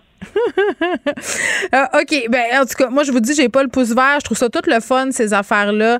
Je vous donnerai des nouvelles du plant de fraises et menthe que j'ai acheté il y a deux semaines. Pour l'instant, il n'est pas encore mort, ce qui est déjà vraiment une très, très bonne première. Euh, Mathieu, on s'en va ailleurs. Québec qui réduit les frais de scolarité des étudiants étrangers en région. Oui, ça, c'est une autre bonne nouvelle. Euh, c'est le gouvernement qui va baisser les frais de scolarité pour les étudiants étrangers. Euh, présentement, ça coûte assez cher pour un étudiant étranger de venir étudier au Québec. C'est 17 000 au collégial, 24 000 euh, dans le, pour l'université. Et euh, dès l'entrée en vigueur du programme euh, privé à l'automne 2023, fait que c'est quand même assez près, euh, jusqu'à leur diplomation, les étudiants étrangers admissibles vont devoir, en fait, vont avoir les mêmes tarifs que les Québécois, c'est-à-dire 0 au collégial, 3 000 par année à l'université. Et pour se prévaloir du programme, il faut deux conditions qu'il faut que tu remplisses. La première, c'est faut étudier en région, donc oublie Montréal. Et la deuxième, Ben, c'est il faut que tu choisisses un, il faut que tu choisisses un programme qui euh, fait partie des secteurs d'activité où il y a présentement une pénurie de main-d'œuvre. Fait que ça permet à la fois euh, d'avoir plus d'étudiants étrangers en région, et c'est beaucoup. Euh, je veux dire, au Québec, actuellement, il y a 90 000 étudiants d'origine étrangère. C'est quand même beaucoup, et les trois quarts sont à Montréal. Fait que moi, je suis, moi, y avec mon slogan, je suis pour la démarche. Et, euh, Je veux le chandail. vraiment le fun parce que justement, ça, ça aide aussi à la francisation des nouveaux arrivants. Je veux dire, quand tu arrives à Rimouski ou à Sept-Îles euh, ou à Alma, Mm. tu vas être plus porté de parler français. Oui, mais que si attends. tu vas étudier à Côte-des-Neiges. Il y a ça, qui est une. Moi, je pense que c'est une bonne chose, mais il y a aussi ce qu'on appelle l'arbitrage euh, euh, économique géographique, là. C'est-à-dire que c'est pas mal moins cher s'établir en région. euh, pas toutes les régions, là, je comprends qu'avoir un logement à Sept-Îles puis tout ça, c'est- ça peut être même plus cher qu'à Montréal, mais dans la plupart des régions, euh, avec moins de moyens qu'à Montréal, tu peux avoir une pas mal plus belle vie. Euh, puis là, Léa, tu sais, on, va- on va se le dire, il y a plus de nature. Tu comprends ce que je veux dire? C'est- C'est c'est des cadres Mhm. de vie qui sont globalement plus intéressants quand tu as moins de moyens. Moi, je pense. Ben oui, puis en plus, c'est, ça m'a enlevé l'espèce de cliché de xénophobie que les gens ont aussi par rapport aux régions, tu sais, de quand tu sors de Montréal, de, d'arriver de, avec la petite madame de la Beauce qui est raciste, etc., etc. Tu sais, je veux dire, le fait que de, de, de, de- d'avoir plus d'étrangers en région, moi, je vois juste du positif là-dedans, vraiment. Léa? Et on a, On a trouvé deux bonnes nouvelles, gang. On a fait un panel entièrement de bonnes nouvelles aujourd'hui. C'est rare. Non, mais c'est parce que c'est vrai que c'est tellement déprimant. On parlait, en début d'émission, je parlais de la variole du singe. Après ça, le rapport sur les changements climatiques avec Eddie Perez qui nous dit qu'au Canada, on a 12 projets de bombes de carbone qui, en soi, peuvent vraiment venir canarder tous les bons coups ou toutes les bonnes résolutions qu'on aurait par rapport au changement climatique au Canada. Puis pourtant, on va de l'avant avec tout ça. Fait que je trouve que ça fait du bien dans l'émission d'avoir Ben oui. genre juste un petit peu de, de positif. Puis c'est plate on- à dire, mais il faut, faut, faut le faire. Tu sais, c'est, par nous que ça va passer aussi, les solutions. Là. C'est pas juste au gouvernement de nous prendre par la main. Mais regarde, moi, ma nouvelle idée, qui, est- qui est peut-être pas très populaire, c'est de faire payer aux gens plus cher, l'électricité encore plus. L'essence, on l'a pas payé cher très, très longtemps. faudrait que ça reste comme ça. Puis moi, je fais payer l'eau. Je m'excuse, mais je ferais payer l'eau. Ben, en France, on paye l'eau. Il y a Ben, je sais bien. Je sais bien, je comprends même pas. Tu sais, je veux dire, ce n'est pas parce qu'au Québec, on en a beaucoup que c'est une ressource inépuisable qu'on peut. Écoute, encore en fin de semaine, euh, chez nous, dans la rue, il y avait des gens qui lavaient leur voiture à grosse sauce puis qui rinçaient leur trottoir à hausse à pression parce qu'il y avait des petites feuilles dessus. Ah ouais, c'est quand même. c'est pas bien, du mais monde juste- de 78 ans, là. Juste dire. Non, mais juste que nos toilettes fonctionnent à l'eau potable, c'est, je comprends pas qu'en 2022, ça soit encore ça. Là. Je Tu peux pas. littéralement boire l'eau de ta toilette. Je sais, c'est, c'est pas, c'est pas normal. Ce n'est pas normal. Je, je le ferai pas chez nous, mais tu peux, oui. Ben, le chien le fait, en tout cas, chez nous. Puis il semble, tout semble bien aller. OK. Merci. Merci. Right, à demain.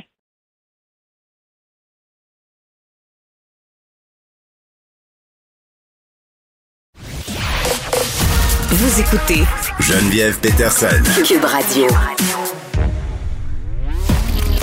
Culture et société.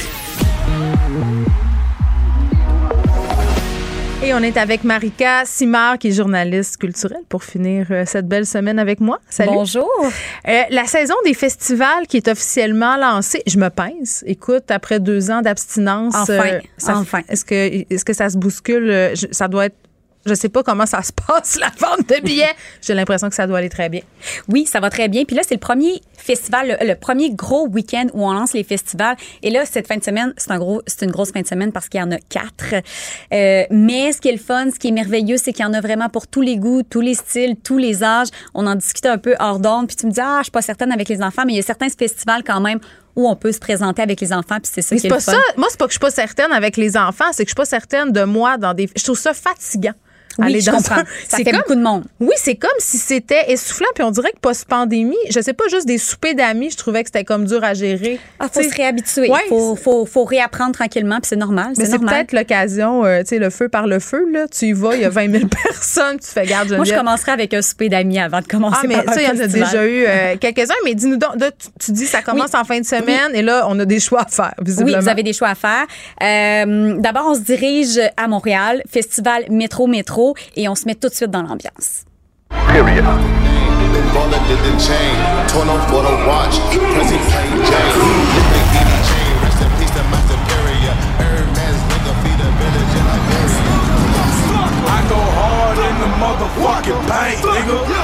Stankin', nigga. What the fuck you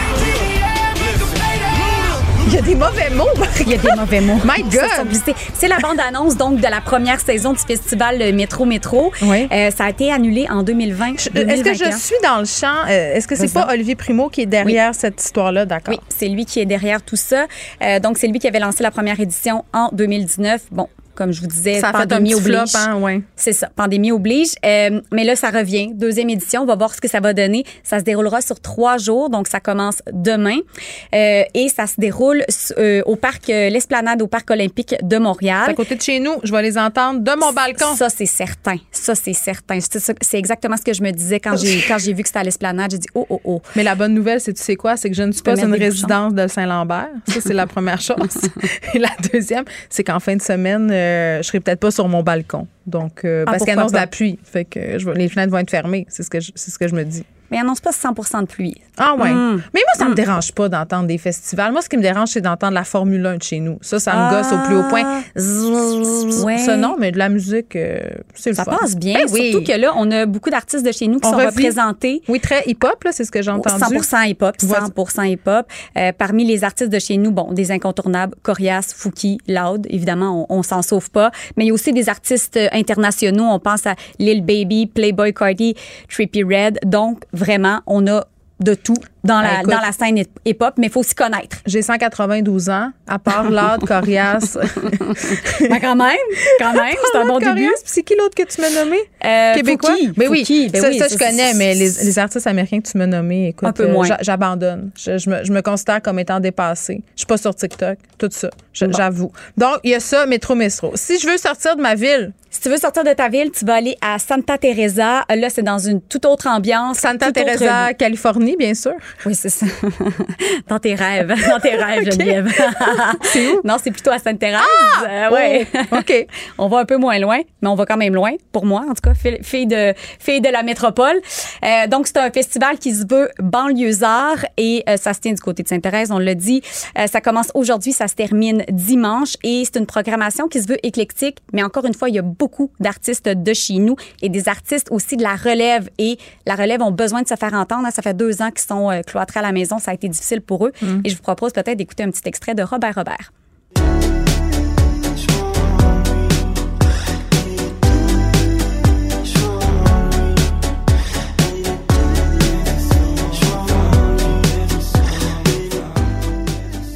Robert Robert, mais il y aura aussi euh, le grand retour d'Hubert Lenoir. Oui, est-ce qu'il va manger un micro? On. Peut-être, peut-être Je- que oui, peut-être je que non. voudrais, je serais déçue si pas. Et ça va être intéressant, c'est un spectacle inédit, fait qu'on sait pas ce qui nous attend. on sait jamais ce qui nous attend Non, avec mais lui. là, c'est encore pire parce que c'est un spectacle inédit, on l'a jamais vu. Ben, ça va être extraordinaire. Je trouve ça intéressant ce que tu dis sur les artistes de la relève parce que j'ai trouvé ça très dommage dans le cadre Mm. euh, de tout le scandale qu'il y a eu avec le festival en, en Gaspésie. Là, il y a des artistes qui sont Émile Bilodeau là, qui s'est retiré pour dire ben là il y a pas de filles. Euh, euh, les organisateurs qui disaient ouais mais tu sais là quand on fait des festivals faut qu'on ait des gros noms puis là tu sais ces gens-là sont dans relève c'est plus compliqué. Ben oui mais c'est parce que si on les laisse toujours dans relève. Euh, Ça va être difficile pour eux de Ben, se faire entendre. Puis oui. surtout que dans les dernières années, ben il y a pas, tu sais, la, relève en fait se présente dans les salles de spectacle, dans les Mm. bars, tout, tout ça c'était fermé là. Mhm. Donc euh, tu sais, c'est sûr qu'un artiste établi c'est difficile aussi, mais au moins euh, Ben, il peut se nom, produire, là. c'est ça. Il Exactement. peut continuer à se produire alors qu'un un artiste émergent c'est impossible. Bon donc c'est euh, Santa Teresa. Santa Teresa, Ça me là, je semble vous assez intéressant. Oui, je vous nommais euh, Hubert Lenoir, mais Cœur de pirate, Claudia Bouvette qui sort un, art- un, un- un album demain d'ailleurs, Pierre Lapointe, Safia Nolin. Donc euh, des beaux noms, des beaux noms euh, de chez nous qu'on aime euh, qu'on aime entendre. Bon. Pouza Fest. Pouza Fest. Ah, De là, que là, là, là, ça déménage. J'ai peur. C'est un festival à saveur punk. On écoute peut-être un petit. Ah non moi extrait. j'aime ça le punk. On en écoute un long extrait.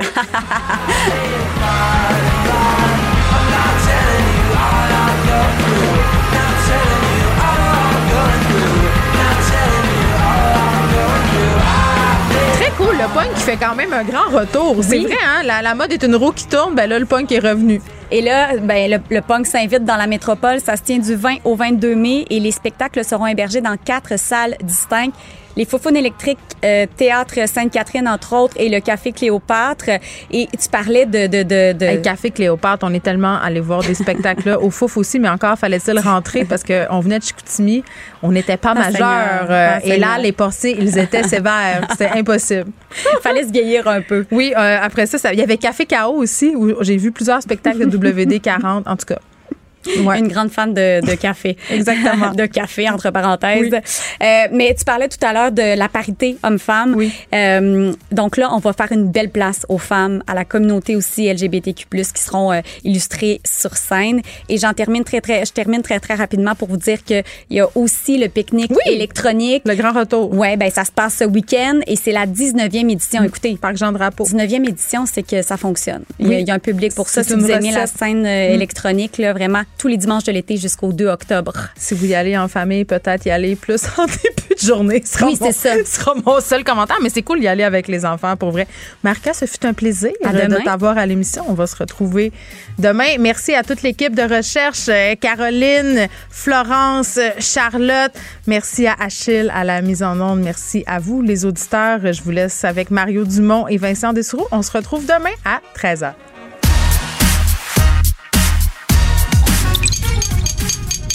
Cube Radio.